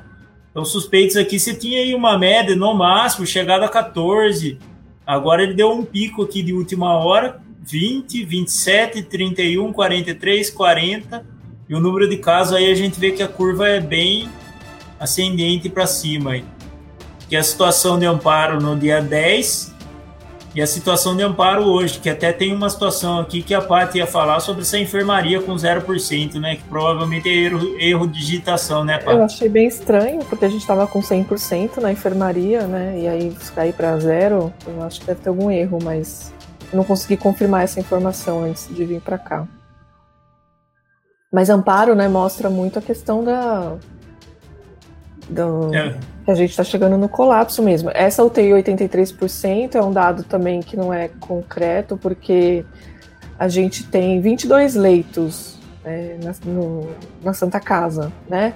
Mas os leitos de UTI, eles geralmente eles são organizados por blocos de 10 leitos, porque a equipe que trabalha, ela, tem, ela pode cuidar no máximo de 10 leitos. Então você tem um intensivista, um médico, ele pode cuidar no máximo de 10 leitos. Então você não vai pôr um médico para cuidar de dois leitos. Então a gente tem dois intensivistas no, no hospital, então eles podem cuidar no máximo de 20, esses 20 leitos eles estão é, lotados, estão ocupados né, na data de hoje. Então, tanto casos Covid quanto não Covid, hoje em Amparo, no SUS, né, na Santa Casa, é 100% de ocupação. E, e, a UTI da, do Grêmio é a UTI da Unimed, né, que também está hoje chegou a 75%, estava em 50% ontem, hoje chegou a 75%. Sendo que as referências também é, da Unimed, que são. É, a gente tem essas aqui dentro, mas as de fora também, a maior parte estão acima de 90%, alguns locais, inclusive, com 100% de ocupação. Então, tanto no sistema público quanto no privado, a gente está bem próximo aí de atingir a, a sobrecarga, o colapso, né? E, e, tem uma coisa que você sempre comenta que eu acho importantíssimo, que é a quantidade de leitos de UTI é pequena, né? Então, assim, um ou dois internados a mais já dá uma crescente aí nessa porcentagem que é um absurdo. Então, assim, às vezes dá uma falsa impressão, ah, 83% tá, tem 20% livre ainda, como se você não tem, se transforma isso na sua cabeça em 100, né? por, por, por causa da porcentagem. E na verdade, assim, são 20 leitos, né? Então é um número muito pequeno. Você, de uma hora para outra, passar de 83 uhum. para 100 ali é super rápido, né? Tanto que esses números eles variam muito de um dia para o outro, né? Porque é isso, às vezes está em 100, aí sai, tem duas ou três pessoas que saem de alta, você já tem uma mudança grande na porcentagem. Então, tanto para o bem quanto para o mal, né, no sentido de, de, de sobrecarga, ele muda muito rápido, né? Então por isso que a gente tem que não dá para fazer aquela coisa que eles têm proposto, né? Então a gente está na, na, fase laranja ou na amarela e aí eu abro, aí quando chega ali no limite, né? Quando tá chegando no limite eu fecho. Não dá porque isso se prolonga por semanas, né? O que que está internando hoje são pessoas que se contaminaram há 10 dias atrás, há 14 dias atrás, enfim, que estão evoluindo agora para um caso grave. Então não é de não foi de ontem, né? Que abriu ontem o comércio, é de, de semanas, né? Exatamente. Então, seguindo aqui, é, aqui era, era a situação de Serra Negra no dia 9, com 43 casos confirmados, e Serra Negra hoje, 57 casos confirmados. 59. 59? Aumentou já? Esse dado, esse dado aqui era de ontem, na verdade. É. Eu tirei, era tava 21 horas atrás, então já 59, já aumentaram mais dois hoje. Sim, e tem mais três casos suspeitos. E aqui a situação da nossa região, né? Que sexta-feira atingiu a marca de mil casos na região. Então a gente tem uma crescente aqui também, a gente vê que a crescente aqui é, é alta na região, né? De 750 casos aqui no dia 10 é, hoje a gente está com 1.036. Está aumentando muito rápido, né? É, e aqui as mortes também, que a gente vê que está numa crescente parecida. A mesma crescente da quantidade de casos, aqui o número de mortes, de 28 para 34. O gráfico já é de hoje, já. Não, quer dizer, do dia 13, desculpa. E aqui as mortes por milhão, né? Aqui a gente vê como que vem tendo um crescimento aí. É, aqui é o estado de São Paulo, né? Tá com 443 mortes por milhão de habitantes. É, e aqui o nosso circuito das águas com 138. E por último, aqui o último gráfico da noite é o isolamento em amparo, né? Mantém um padrão aí entre 40% e 50% e não sai desse padrão, né? Desde maio que entrou nesse padrão e não saiu mais. É, a gente vem numa crescente, né? E eu não sei como tá a cidade de vocês, mas hoje eu, eu andei na cidade, né? No, passei de carro na, na Rua do Comércio e continua igual, né? As lojas elas ficam abertas pela metade a porta, né? Para o vírus bater a testa, né? Eu já brinco se o vírus bater a testa e voltar para trás. É, e os funcionários lá dentro e as pessoas na porta chegam e compram, enfim. Né? Então tem lojas que você vê fila na porta. Então as coisas continuam iguais, né? Finge que está fechado, mas na verdade e até a própria coordenadora da vigilância falou isso numa reunião que eu estava, e eu ouvi comentários também na cidade que eles sabem quando a vigilância vai passar. Então eles se avisam, né? Eles têm grupos de WhatsApp, enfim. E aí eles fecham na hora que a vigilância vai passar, depois eles abrem. Nada diferente em Serra Negra, por exemplo, sexta-feira saiu o decreto para o fechamento, né? E aí sábado as lojas resolveram se organizar e todas estavam abertas, né? Então a maioria estava aberta tanto que a prefeitura depois teve que dizer que quem não fechasse ia levar multa. Né? Então, e a cidade lotada de, de turistas. Assim, você anda aqui em Serra Negra e você vê que é turista, as pessoas falam quero... como um turista, elas perguntam onde fica tal rua, né? E fora a quantidade de placas, você vai num mercado, você olha no estacionamento, a maioria das placas não são de pessoas da cidade, né? A maioria é de gente de fora. E essa situação até hoje, a cidade, o comércio fechado, mas a cidade trânsito lotado, muita gente na rua, muita gente em fila, então. Até trazer um, uma, uma correção aqui. Primeiro agradecer o, o Vini, né? Que foi ele que fez o, os gráficos, né? Que eu até esqueci de comentar. Desculpa, Vini, de ter esquecido. Ele estava fazendo essa compilação toda a região. Autorais, né? É, a gente criou um um comitê aqui do pessoal de toda a região, né? E tá todo mundo mandando os dados pro Vini, ele coletando alguns dados e ele montou os gráficos para nós, né? E ele tá fazendo uma errata aqui que o gráfico de mortes é de hoje, é, só não foi alterado o título, né? Mas são 34 mortes até dia 20. Então é de, é de hoje mesmo esse gráfico, tá? E enfim, é, essa vista grossa tá complicada, né? Aqui em Pedreira teve um, um, dia que passou a vigilância do estado, foi muita gente multada, mas hoje eu tive que descer para o centro da cidade e a hora que eu desci do centro da cidade até assustei com a quantidade de pessoas, quantidade de carros, não tinha nem onde estacionar o carro, tá todo mundo levando tudo numa situação normal. É, eu acho que tem essa questão da falta de vigilância e tem também a, a questão das informações desencontradas que a gente já conversou aqui, né? Então, é lógico que as pessoas elas querem acreditar naquilo que é melhor para elas, né? Então, assim, eu estou morrendo de vontade de sair, de levar minha vida normal, eu vou acreditar nas informações e nas notícias que me, né, me levam a fazer isso, né? Então, é difícil a gente acabar acreditando em informações que realmente são as reais. Então, acho que tem muita questão do tratamento precoce, que está tomando uma proporção maior, né? Apesar de todos os estudos, corona. tudo que tem sido falado, né? A gente ainda vê a insistência das pessoas, né? Tanto de profissionais de saúde falando a favor, quanto da própria população acreditando, né? Então, quando você por exemplo, eu, eu, eu às vezes coloco na página aqui da, da cidade, né, da, que tem um grupo aqui na cidade, e às vezes a gente coloca algum estudo lá, coloca alguma coisa, e o tanto de comentários das pessoas, né? E uma crítica muito no sentido assim, ah, a sua opinião é política, né? Ou, ou é, eu li essa semana, a pessoa fala assim, ah, você coloca seus pacientes em risco por conta da sua posição política, ideológica, né, de você não prescrever um medicamento, né? Então são, são coisas bem complicadas da gente lidar, né? O quanto que as pessoas não aceitam e não acreditam na ciência e até demonizam a ciência, né? Então a gente está vivendo essa situação no Brasil que é bem assustadora, né? Sim. Acho que o negacionismo nunca matou tanto, né? A gente, acho que quem é cientista já convive com esse negacionismo, né? A questão do aquecimento global, e tudo mais, mas hoje o coronavírus, o resultado é imediato. Então, você negar a ciência, você pode morrer. O, caos é imediato, assim, você vê o resultado imediatamente.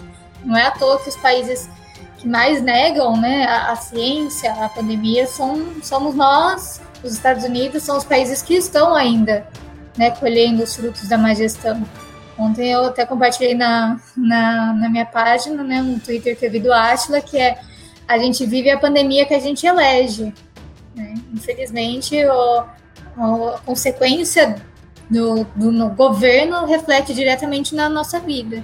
Enquanto na nova, nos países na Europa que tiveram uma boa gestão, eles já estão voltando a uma vida considerável normal. A gente aqui vai ficar um bom tempo nesse abre, fecha, abre, fecha, eternamente, com cloroquina, com vermífugo, com tudo, e e o que é real mesmo, que é ciência, o que poderia estar sendo feito para melhorar a nossa situação, está sendo jogado para debaixo do tapete, né? Infelizmente é isso. É, alguém é. tinha falado da questão da prevenção, né? E eu acho que é interessante falar, porque assim, a gente ficou muito, né, por muitos anos, assim, as pessoas falando, é, a gente tem aquela coisa, ah, prevenir é melhor do que remediar, né? Tem o seu sentido, mas tem o seu limite também, né? E que tudo que é feito em nome da prevenção é ok, é aceitável, né? Então é melhor fazer isso, né? Ainda o mal não vai fazer, né? Então a gente ouve muito isso. Então você pega um medicamento que é usado, um medicamento comum, né? Que é usado para matar verme, enfim, que as pessoas lia todo dia, ah, minha filha toma todo ano, uma vez por ano toma esse remédio. Então isso não tem problema, né? Mas o remédio ele foi estudado e ele tem uma comprovação de efeito para uma determinada doença, né? Isso é, é óbvio, né? Todo remédio tem uma bula que traz lá todas as doenças que aquele remédio combate. A partir do momento que você diz ou você suspeita que aquele remédio possa atuar numa outra doença, você tem que comprovar isso. Não dá para a gente sair usando medicações porque alguém achou, né, até para proteger a população, né? Tem vários casos na, na história de medicações que foram bastante prejudiciais porque eram utilizadas sem nenhum critério científico, né? E e teve várias consequências. Então a gente precisa. A ciência ela não é perfeita, né? Tanto que a gente e ela é, ela muda constantemente. Uhum. A gente tem que se adaptar a isso. Então às vezes assim, ah, a informação no começo da pandemia era uma e depois mudou.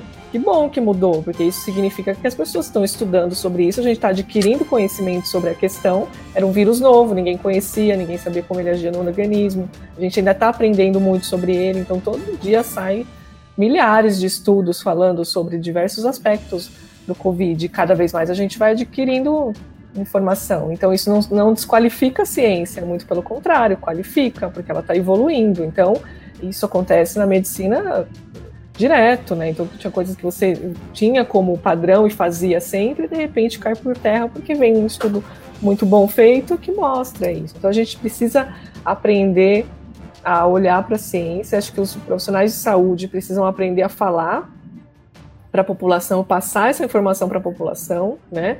E por que que a gente não recomenda, né? Então, opinião de especialista, eu sempre falo isso, né? A gente tem o nível de evidência você usa uma pirâmide, né? Então, os estudos que estão no topo são os melhores, são os mais difíceis de serem feitos, eles demandam muito tempo, eles demandam dinheiro, tem um monte de coisa. Então, não é tranquilo você conseguir lançar um estudo de qualidade em pouco tempo, né? Mas aí você vai tendo degra degraus, né, nesse sentido. E a opinião do especialista é o último degrau, né? E a gente se habituou muito na, na, cultura médica a valorizar muito a opinião do especialista. Então você tem aquela pessoa que tem uma experiência de 30, 40 anos na área dela, e aí o que ela fala é lei, né? Lógico que a gente tem que considerar a experiência das pessoas, mas isso não é o fundamental, porque o conhecimento ele vai evoluindo, né? Então a gente. Eu, acho que essa, ter... essa questão da pesquisa acho que evoluiu, né? Eu acho que talvez você Sim. possa explicar um pouco melhor. Mas eu acho que essa pesquisa na área da, da ciência médica também evoluiu muito, né? Sim, então hoje para você, né, como que você faz um estudo para ver se uma medicação funciona ou não? Basicamente você cria dois grupos, né? Um grupo que vai ser o controle, que não vai tomar o remédio, e o grupo que vai tomar o remédio. Esses grupos eles têm que ser muito parecidos, porque pode qualquer coisa pode ser um viés no, no, na interpretação do resultado. Quer dizer, as características das pessoas precisam ser muito parecidas. Porque senão você. O efeito pode ser não por conta do remédio, mas por conta de qualquer outra coisa. Eu brinco, né? Não sabe se é a cor da parede do hospital que interferiu no resultado do tratamento da pessoa, se foi a água que ela tomou, você não. Como você vai comprovar que foi o remédio, né? Então você tem que ter coisas muito bem definidas e claras. E aí você fala duplo cego é porque quem toma o remédio, ele não sabe que ele está tomando. Ele pode estar tomando uma, um placebo, que é uma, uma pílula de farinha que não tem nada dentro, ou ele pode estar tomando a medicação. Ele não sabe, porque isso pode ter um efeito, inclusive, psicológico em relação a isso. E o pesquisador que está analisando também não sabe porque ele, senão ele vai induzir, né? Eu quero provar que o, meu, o remédio que eu inventei funciona, eu vou lá, né, e vou olhar diferente para os grupos. Então também não posso saber quem está recebendo e quem não está. Isso, por isso que chama duplo cego, né? É, e aí é, é, foi o, a forma que se conseguiu construir uma pesquisa científica que você consegue diminuir ao, o, o, máximo possível tudo que interfere. Não, é, não dá para dizer que você tira todas né, as interferências, mas você tenta diminuir ao máximo as interferências e aí você vai fazer estudos estatísticos para ver o número, a quantidade de pessoas que estão naqueles grupos é, é significativa ou não. Se eu tenho, por exemplo, eu pego um hospital que tem 20 pessoas e eu estou estudando ali dentro, não é um número significativo. Então a gente tem visto, por exemplo, especialistas falando: ah, no meu hospital, no meu serviço, a gente começou a, a dar o tratamento precoce e a gente diminuiu óbito, diminuiu é, internação.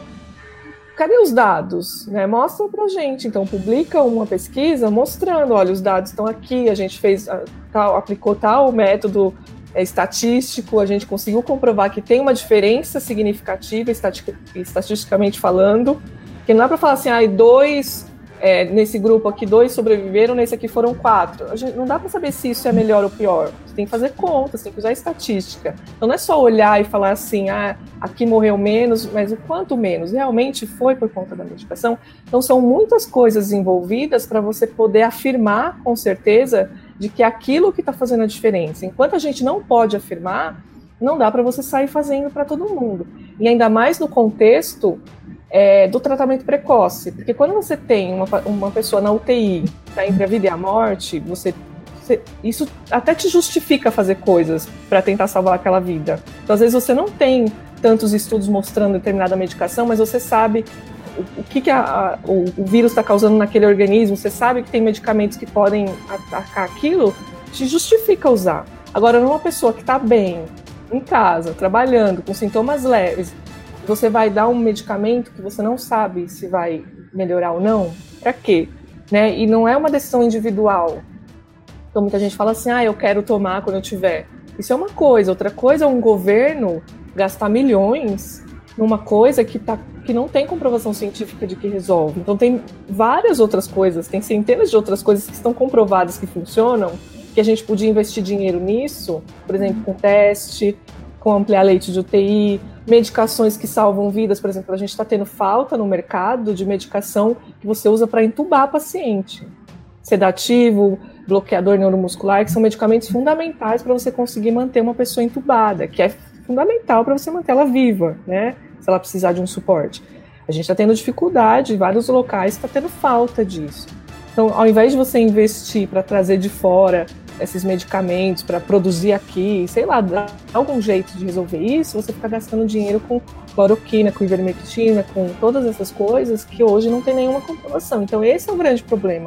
E essa é a discussão. Então, a gente, enquanto sociedade, não pode permitir que essas coisas aconteçam. Né? Porque é o nosso dinheiro que está sendo queimado. A gente já não tem muito recurso no, na saúde disponível e o recurso que tem a gente está gastando de forma errada. Né? Fora que não está, além de gastando de forma errada, está gastando menos do que deveria se gastar, do que está programado para gastar.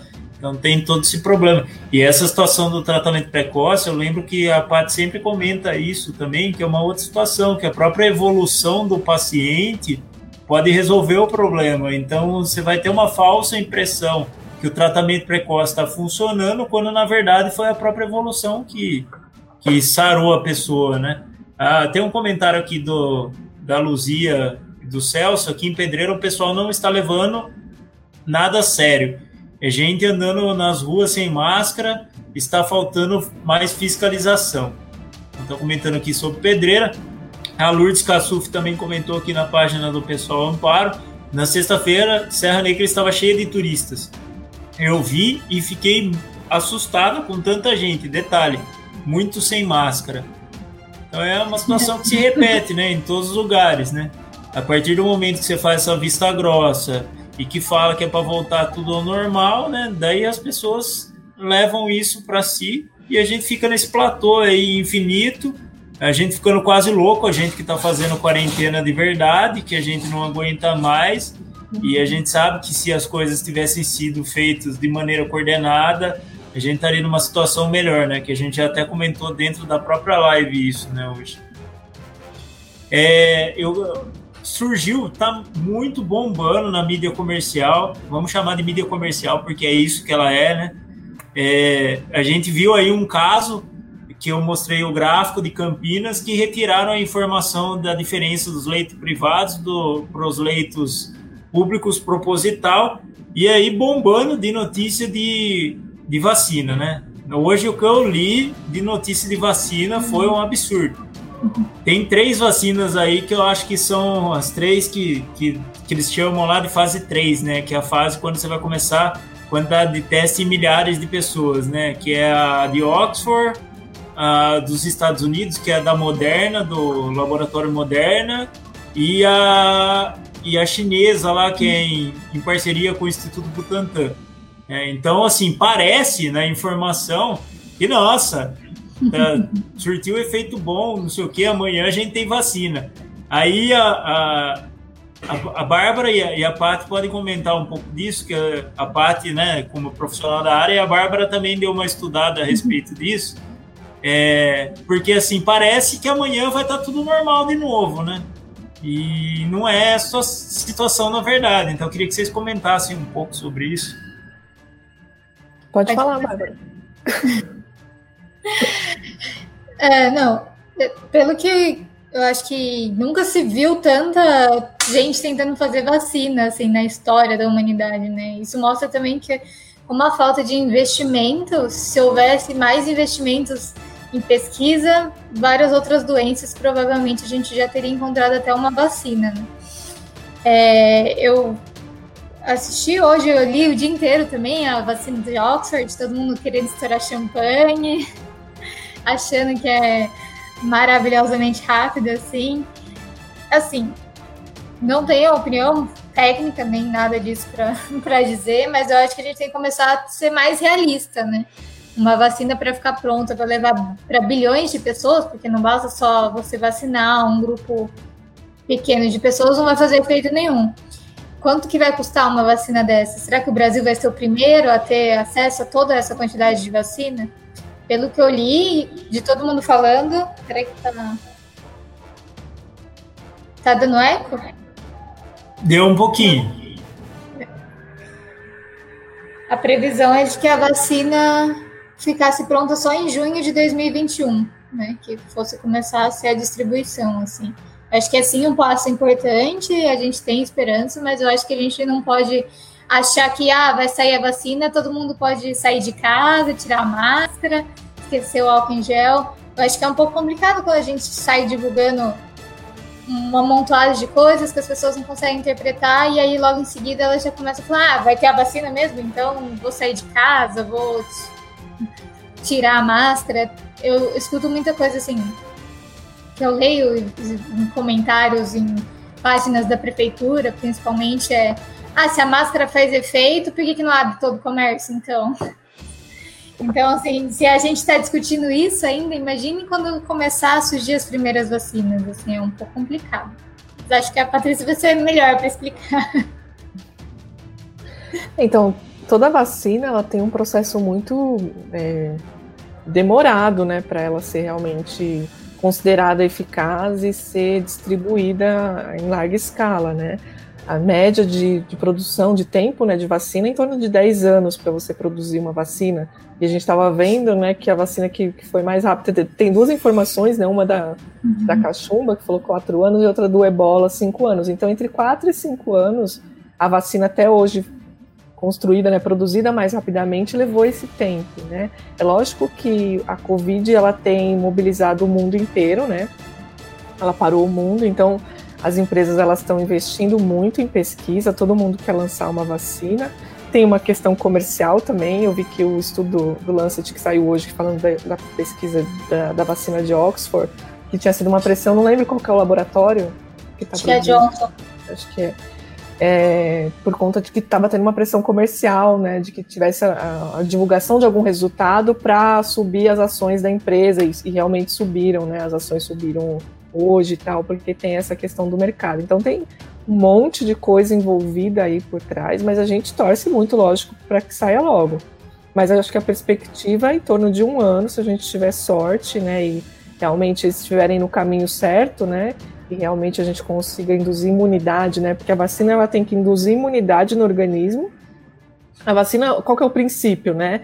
Ela pega ou o vírus é, mais fraco, vivo mais fraco dentro da, da vacina, ou ela pega partes do vírus e você injeta no organismo. Então, o meu organismo ele já identifica aquilo como um corpo estranho e produz anticorpos. Né? Então eu já fico com uma memória de anticorpos no meu organismo. Então na hora que eu entro em contato com aquele vírus de verdade, o meu organismo consegue combater, né? Então é, esse é o princípio de toda vacina, né? Então você tem que descobrir qual é essa substância, essa proteína, enfim, que você vai usar dentro da vacina que vai induzir essa imunidade, que seja uma imunidade por bastante tempo. O ideal é que a vacina ou você tome uma dose ou duas no máximo na vida, né? As melhores vacinas que a gente tem aí, é, a gente toma quando é criança, né? Às vezes toma três, quatro doses, mas quando é criança, depois nunca mais você precisa tomar, né? Porque você adquire uma, uma imunidade permanente. Na questão da gripe, as experiências que a gente tem é que a gente precisa se imunizar anualmente. A gente não tem nenhuma vacina de gripe que você tome uma vez na vida e, fique imune para o resto da vida. Então, se a gente for pegar já essas, esse tipo de experiência, a gente já pode imaginar que talvez a gente vai ter uma vacina que todo ano a gente precisa se imunizar, mas ok, se tiver, ótimo, né? Que a gente tem alguma perspectiva. Mas tem todas essas questões. A gente tem um vírus, por exemplo, que é o do HIV, que a gente até hoje tem mais de 30 anos é, de doença, se tenta de toda forma, e até hoje a gente não conseguiu ter uma vacina eficaz, né? Então tem várias questões. E ela não pode prejudicar também, ela não pode fazer mal. Então, tudo isso é feito. Primeiro você começa com um pouquinho de pessoas, é um número pequeno, aí você vê que tem segurança, vai aumentando, vai aumentando. E às vezes tem vacinas que, que você lança a vacina, ela fica um tempo sendo aplicada e depois de um tempo você vai perceber que ela ou não, não tá fazendo efeito desejado ou está causando algum malefício e você tem que tirar a vacina do mercado. Então também acontece isso às vezes. Então o risco por a gente estar tá acelerando vários processos também é, ele é grande, porque quando você acelera os processos, Nenhuma vacina demora 10 anos para ser produzida porque as pessoas estão com preguiça de estudar ou não querem, né? Ou porque, sei lá, né? Porque você tem os passos que precisam ser seguidos para que você realmente tenha um, uma vacina eficaz, né? Quando você acelera esses processos, você acaba tendo um risco maior de ter uma vacina que talvez não seja tão eficaz ou que possa causar alguma, algum problema, né?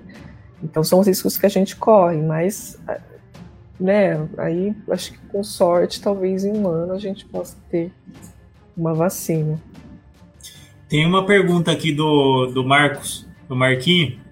É, o que vocês acham sobre o fato de alguns estarem defendendo que Manaus teria chegado na chamada imunidade de rebanho e por isso, por lá, teriam diminuído tantos casos? Inclusive, eu li uma matéria hoje estava falando sobre isso, que existiam três possibilidades para a cidade de Manaus, mas até eu não lembro direito. Uma delas era que o número para atingir a imunidade de rebanho fosse menor do que esse que é pregado de 60% a 70%. Mas que ninguém tem certeza de nada. Eu acho que isso é o fato mais importante, né? Eu não sei se a Paty quer comentar um pouco sobre isso, mas é, o, o, o, pesquisador lá falava que o fato mais importante é que assim que ninguém tem certeza de nada, né? Enquanto não tem um, um estudo mais aprofundado, uma pesquisa em cima disso, para saber o que de fato aconteceu. Sim, a gente não tem muitos números reais, né? O último levantamento, acho que estava em 10% da população, acho que de Manaus, que tinha se contaminado. Então, está bem longe da, da imunidade de rebanho, né? Eu não sei, eu fiquei pensando isso aqui no estado de São Paulo também, né? É, porque é, a, a, o vírus agora ele está atingindo uma população periférica, né? Na, geralmente pessoas mais pobres, negros, né? Pessoas que acabam não tendo acesso ao sistema de saúde também. Então eu fiquei me perguntando isso, assim, não sei quanto que é, né, eu até quero olhar isso depois com mais calma, questão de óbitos no domicílio, né? Porque aí a gente pode pensar que talvez essas pessoas nem estejam sendo diagnosticadas, essas pessoas nem estejam chegando nos serviços de saúde, e aí a gente tem a falsa sensação de que, é, de que a, a, a contaminação, a doença, ela está diminuindo, né? É, mas isso é uma opinião pessoal, né? Não, é, não, levantei nenhuma informação, nenhum estudo em relação a isso. Mas eu fico com essa sensação de que talvez a gente, como é uma população invisível, talvez a gente realmente não esteja enxergando a dimensão é, dessa infecção. Por exemplo, nos índios, a gente tem visto que tem chegado de uma forma importante, né, tem tido vários óbitos nos índios, então é, acredito que tem aí alguma relação com isso sim também. Acho que as pessoas também subvertem um pouco a informação, né? Esses dias eu vi um cara super raivoso no grupo da cidade aqui, falando que no Reino Unido estava se recontando os casos, porque muitos é, colocaram que era Covid, que não era, que não sei o quê. É o contrário, na hora que eu li a matéria lá sobre o Reino Unido, é o contrário, que na verdade eles estão suspeitando que alguns casos eles não colocaram que era Covid e era colocaram como síndrome respiratória aguda, falecimento em casa, que é isso que a parte está falando, e não foram contados, né? Então é uma situação que é o contrário do que estão falando, né? Que onde já se viu, morreu 80 mil no Brasil, é, as pessoas não estão é, é, esses 80 mil com certeza morreram, né? Assim, não tem como você contar um caso de Covid que não tenha sido, né? Provavelmente a gente tem aí um, um monte de óbitos que estão aí, porque se a gente pegar é, síndrome respiratória aguda grave, né, óbitos por doenças respiratórias aumentou muito, comparando Sim. do ano passado para cá. Então tem muito óbito que provavelmente foi por Covid que a gente não fez diagnóstico, né? eu leio, outro dia eu vi falando que a pessoa tinha que assinar um documento para ser internada, ela tinha que assinar um documento dizendo que ela tinha Covid. Eu falei, gente, da onde que o povo tira essas coisas, gente? Que lugar, né, em São Paulo, assim, que alguém vai obrigar você a assinar um papel dizendo que você tem Covid? Não existe isso, né? É uma coisa, é muito absurdo. É o famoso caso do tio do porteiro, que o pneu estourou na cara. Estourou. E... E a pessoa Mas isso aconteceu com a minha prima, aconteceu com a minha vizinha, aconteceu com. Com, com o tio do meu primo do Zap que viu na família. Mas se você olha o, até os gráficos de Minas Gerais, né? Todo mundo fala assim, ah, mas Minas Gerais está normal. Mas aí você pega para olhar lá a síndrome respiratória aguda, os casos são alarmantes, assim, como assim tá normal, né? Na verdade, eu acho que 80 mil é só a pontinha do iceberg. Talvez daqui uns 10 anos a gente descubra qual foi o real número. Sim. No começo da, da pandemia, a subnotificação em Minas Gerais era absurda. Eu, eu não lembro o número exato, mas se eu não me engano era 340% a maior o número de mortes por síndrome respiratória aguda do que no ano passado, comparado. E agora eu não sei como tá, porque eu não andei acompanhando tão de perto essa informação. Mas é difícil, né, gente? Eu acho que assim, o momento que a gente está vivendo é um momento muito difícil, não só pela questão da pandemia, mas também, igual a gente está falando, né? A gente está aí desde março, já estamos há quatro meses aí é, de quarentena, né? E a gente que tá fazendo a quarentena direitinho tá cansado da quarentena, né? Tá difícil pra gente, né? Eu agora, até o mercado, que era uma, uma graça fazer o mercado, às vezes agora eu tô comprando pela internet. Então tá vindo aqui em casa entregando na porta da minha casa, para eu evitar. A alegria era ir no supermercado na casa. É. Nem o supermercado não tá mais tão alegre. Ó, oh, Cássia, eu tenho dado aqui ó, de Minas Gerais, que é o estado que menos testa né, no Brasil, que é 155 exames a cada 100 mil habitantes. Então, assim, é um número de subnotificação gigantesco. Esses dados são de junho, né? Então, não sei como é que tá. Semana passada eu tinha visto que eles estavam atingindo a sobrecarga do sistema também. O prefeito do lado de Belo Horizonte estava super preocupado, o governador, né? Preocupados porque estava atingindo um nível bem importante de ocupação de leito, né? Sim. Fora que teve muitos casos que deram que estava em, em análise, mas foram descartadas as amostras porque não foi possível fazer os testes. Então as pessoas morreram e elas nunca vão saber exatamente do que foi. É por aí, gente. Então, antes de finalizar, eu só queria assim, que vocês comentassem é, mais ou menos o, o, o que estão fazendo na, nas cidades. Aqui em Pedreira, eu vi, eu vi uma briga muito grande entre o presidente da Câmara e o prefeito, para ver quem estava fazendo mais esforço para reabrir tudo. E na verdade, assim, a gente não viu nenhuma política, nenhum, nenhum projeto de lei que beneficiasse a população, beneficiasse as, as pequenas empresas, não, nada que fosse feito, e sim só essa questão de ah, por que, que o prefeito não está brigando para abrir uma sub-região junto com os prefeitos da região? É, então ficou um, um desgaste político aí, todo mundo se batendo para falar que era para fazer a reabertura, quando na verdade a gente está com um pico de, de casos, de número suspeito de casos, e a gente não vê nenhuma ação efetiva de verdade, não vê uma renda, uma renda básica, a gente não pode, igual a Mari muito bem falou na live que a gente estava presente, né? E não pode chamar de auxílio emergencial, porque auxílio emergencial vai passar a emergência e acabou tudo. As pessoas precisam de renda básica, né? Precisam de ter uma situação digna de viver. A gente não vê nenhum outro projeto que seja de qualquer outra coisa, de crédito para as pequenas empresas, alguma coisa assim. É tudo dependente, o número, até o número de testes que a gente comentou, acho que na live, na última live que, que a gente fez também, que as cidades não estão ampliando o número de testagem, né? Quando ela podia ampliar. Então, gente não vê nenhuma política efetiva de enfrentamento e de combate. A gente só vê só briga aí à toa, briga vazia e faz todo mundo, ah, você não sai pra rua, é aquilo lá que o Luiz Felipe até comentou na live hoje. Você não sai pra rua é porque você tá com medo, porque você não quer encarar, porque agora é assim, é com o vírus mesmo que vai ter que viver, e é complexo, né, gente? Não sei como, acredito que na, na, em Serra Negra e em Amparo deva estar parecido também, né? Vou falar aqui por Serra Negra, eu, eu Convido ao cidadão serra-negrense a assistir a sessão da Câmara. Assim, nessa pandemia eles votaram para bater palmas para uma lanchonete que faz um lanche muito bom na cidade. Sim, foi tema de, da, da sessão da Câmara em plena pandemia. Era isso que estava sendo debatido. Estava sendo debatido também a convocar um fiscal, né? Porque estava fazendo seu serviço, inclusive na reportagem, né? O vereador X, né? Disse assim: Você acha que é absurdo? O fiscal olhou embaixo do salão para ver se estava aberto. Né? Imagino que o fiscal que estava lá para isso, estava sendo pago para fiscalizar, né, não pôde fazer isso.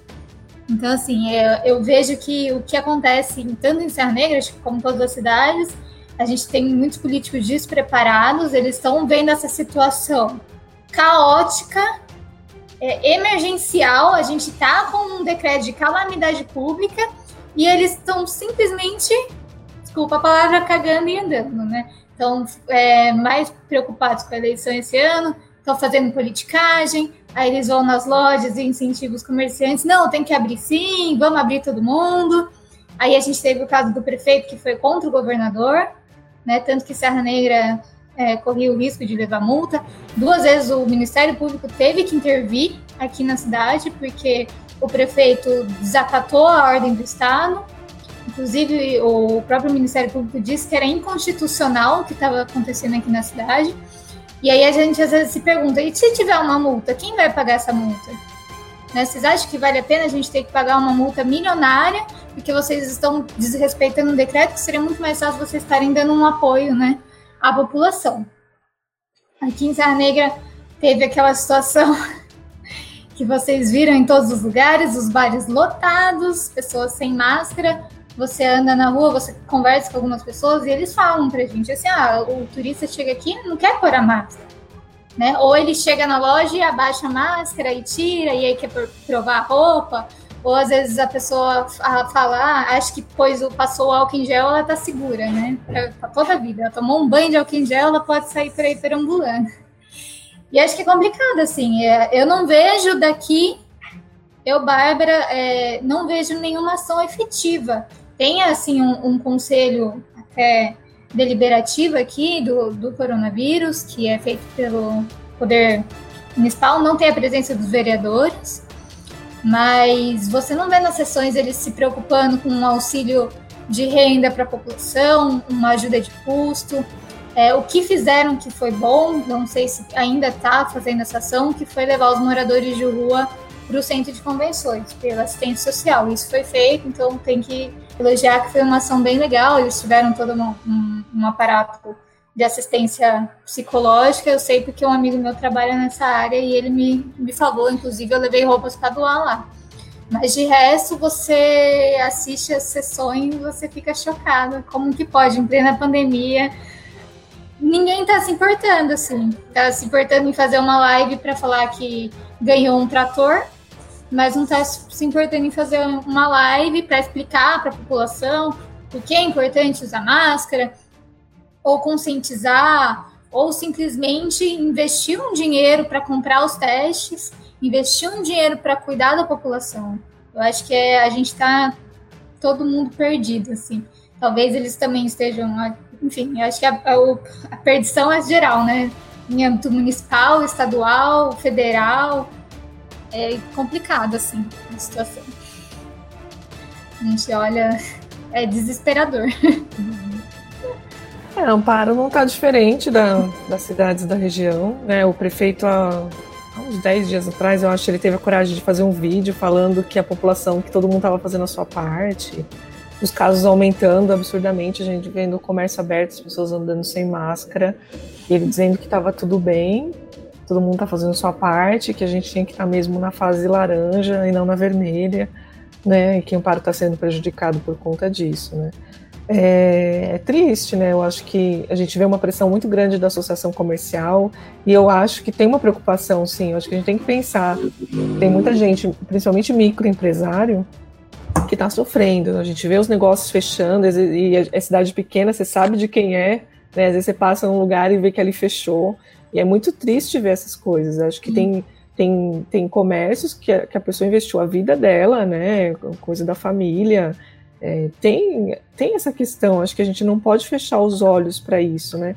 Mas infelizmente a gente tinha que, o poder público tinha que estar unido para proteger os dois lados, né? Tanto proteger, porque assim, é, enquanto continuar desse jeito, as pessoas nem consumindo elas não estão. Hoje eu fiz uma postagem falando isso. O, o liberal ele acha que só o, o, o trabalhador, o empregado, ele vai ficar desempregado, né? Com o consumidor não, né? O consumidor quem vai comprar na loja dele não está desempregado. Então assim, a crise está afetando todo mundo. Então, se a gente não resolver esse problema logo, isso é ruim para todo mundo. Não é só para, né? Não é para quem está ficando doente, para quem está morrendo para as famílias que perderam pessoas, que é gravíssimo, mas para todo mundo. Ninguém está vendendo do jeito que tinha que vender. Um restaurante, por melhor que seja, as pessoas. Tem muita gente que tem medo de ir, não vai.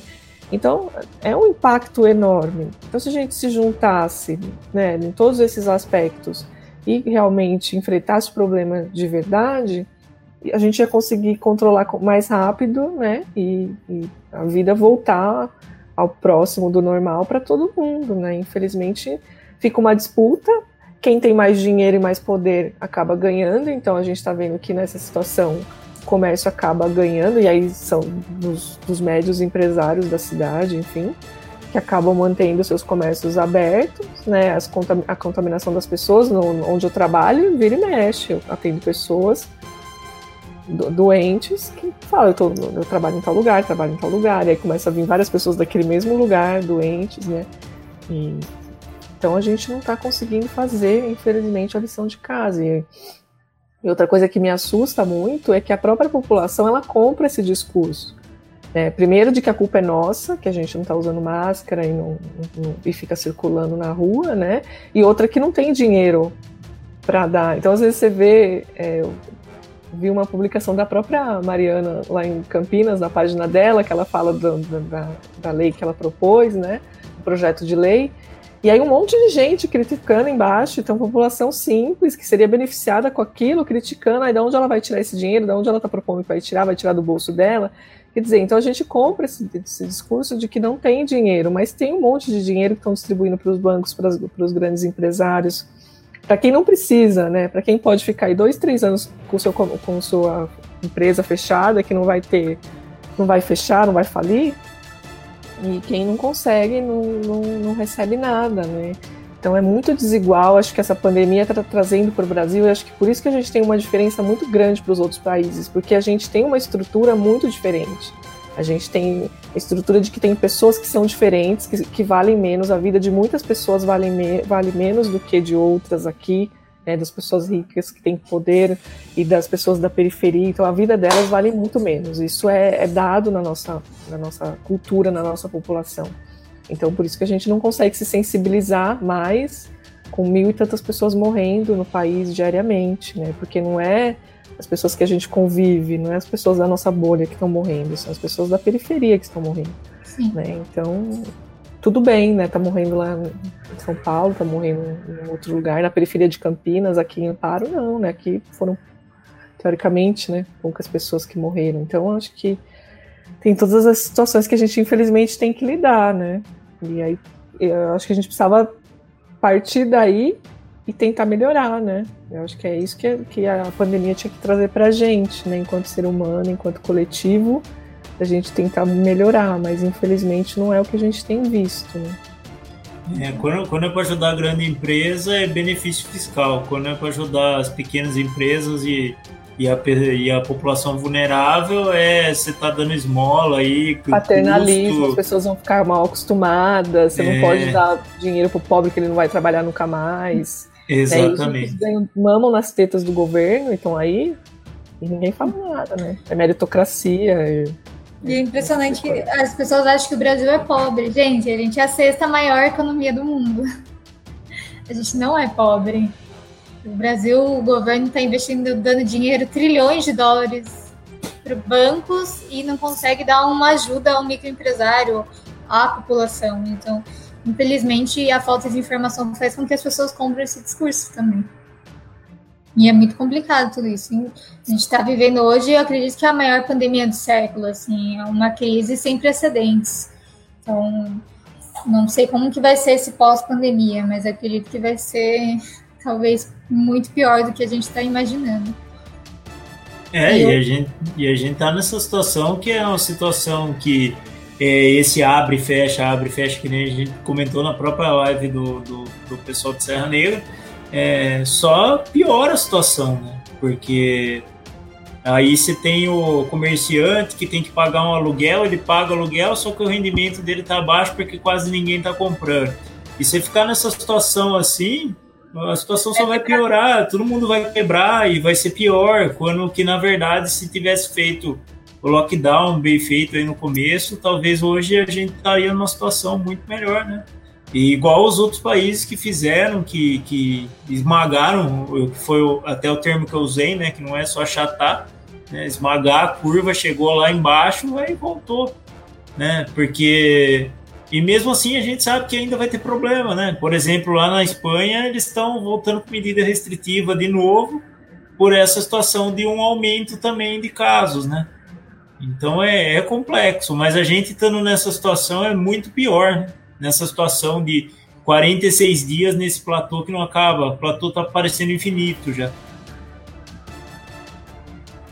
Uhum.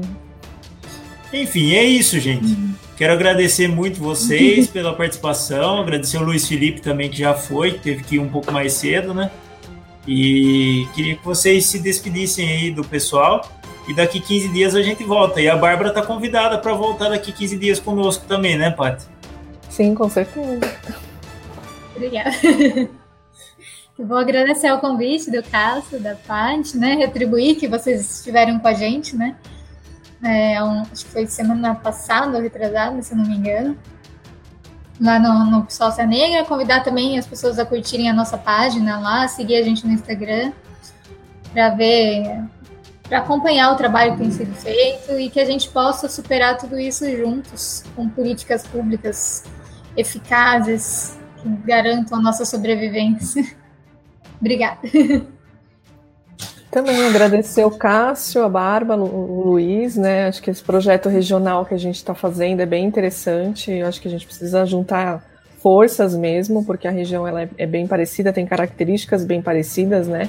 E acho que a gente tem que é, causar algum barulho, né? Aqui para ver se a gente consegue mudar alguma coisa. Convidar as pessoas a curtirem mesmo, acompanhar a gente e se juntar a gente nessa indignação, né? Acho que a gente é, a, gente, a gente traz o, o um cenário da realidade não para ficar no pessimismo, no sentido de paralisar as pessoas, muito pelo contrário, né? A gente precisa do otimismo da ação, a gente precisa é, colocar a nossa indignação né, e a nossa revolta com toda essa situação que está acontecendo é, em ação, em movimento, em mudança. Né? Acho que é esse convite que fica para todo mundo que está assistindo a gente, que vai assistir depois, né, para que a gente possa unir forças mesmo e tentar mudar.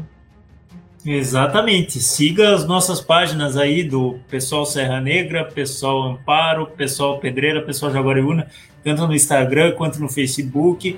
A gente tem se movimentado bastante, a gente tem se unido, que é a coletividade que faz transformar a situação. E juntos é nós. A gente está precisando de mais gente junto conosco. Uhum. E lembrem-se que esse ano é ano de eleições, então, pra, é como a gente estava falando aqui, que a gente não vê nenhum movimento aí da, das câmaras municipais e dos prefeitos de atitude efetiva de transformação, né? Então pensem bem na hora de votar aí na eleição, tá bom? Um grande abraço para todo mundo e até a próxima. Tchau.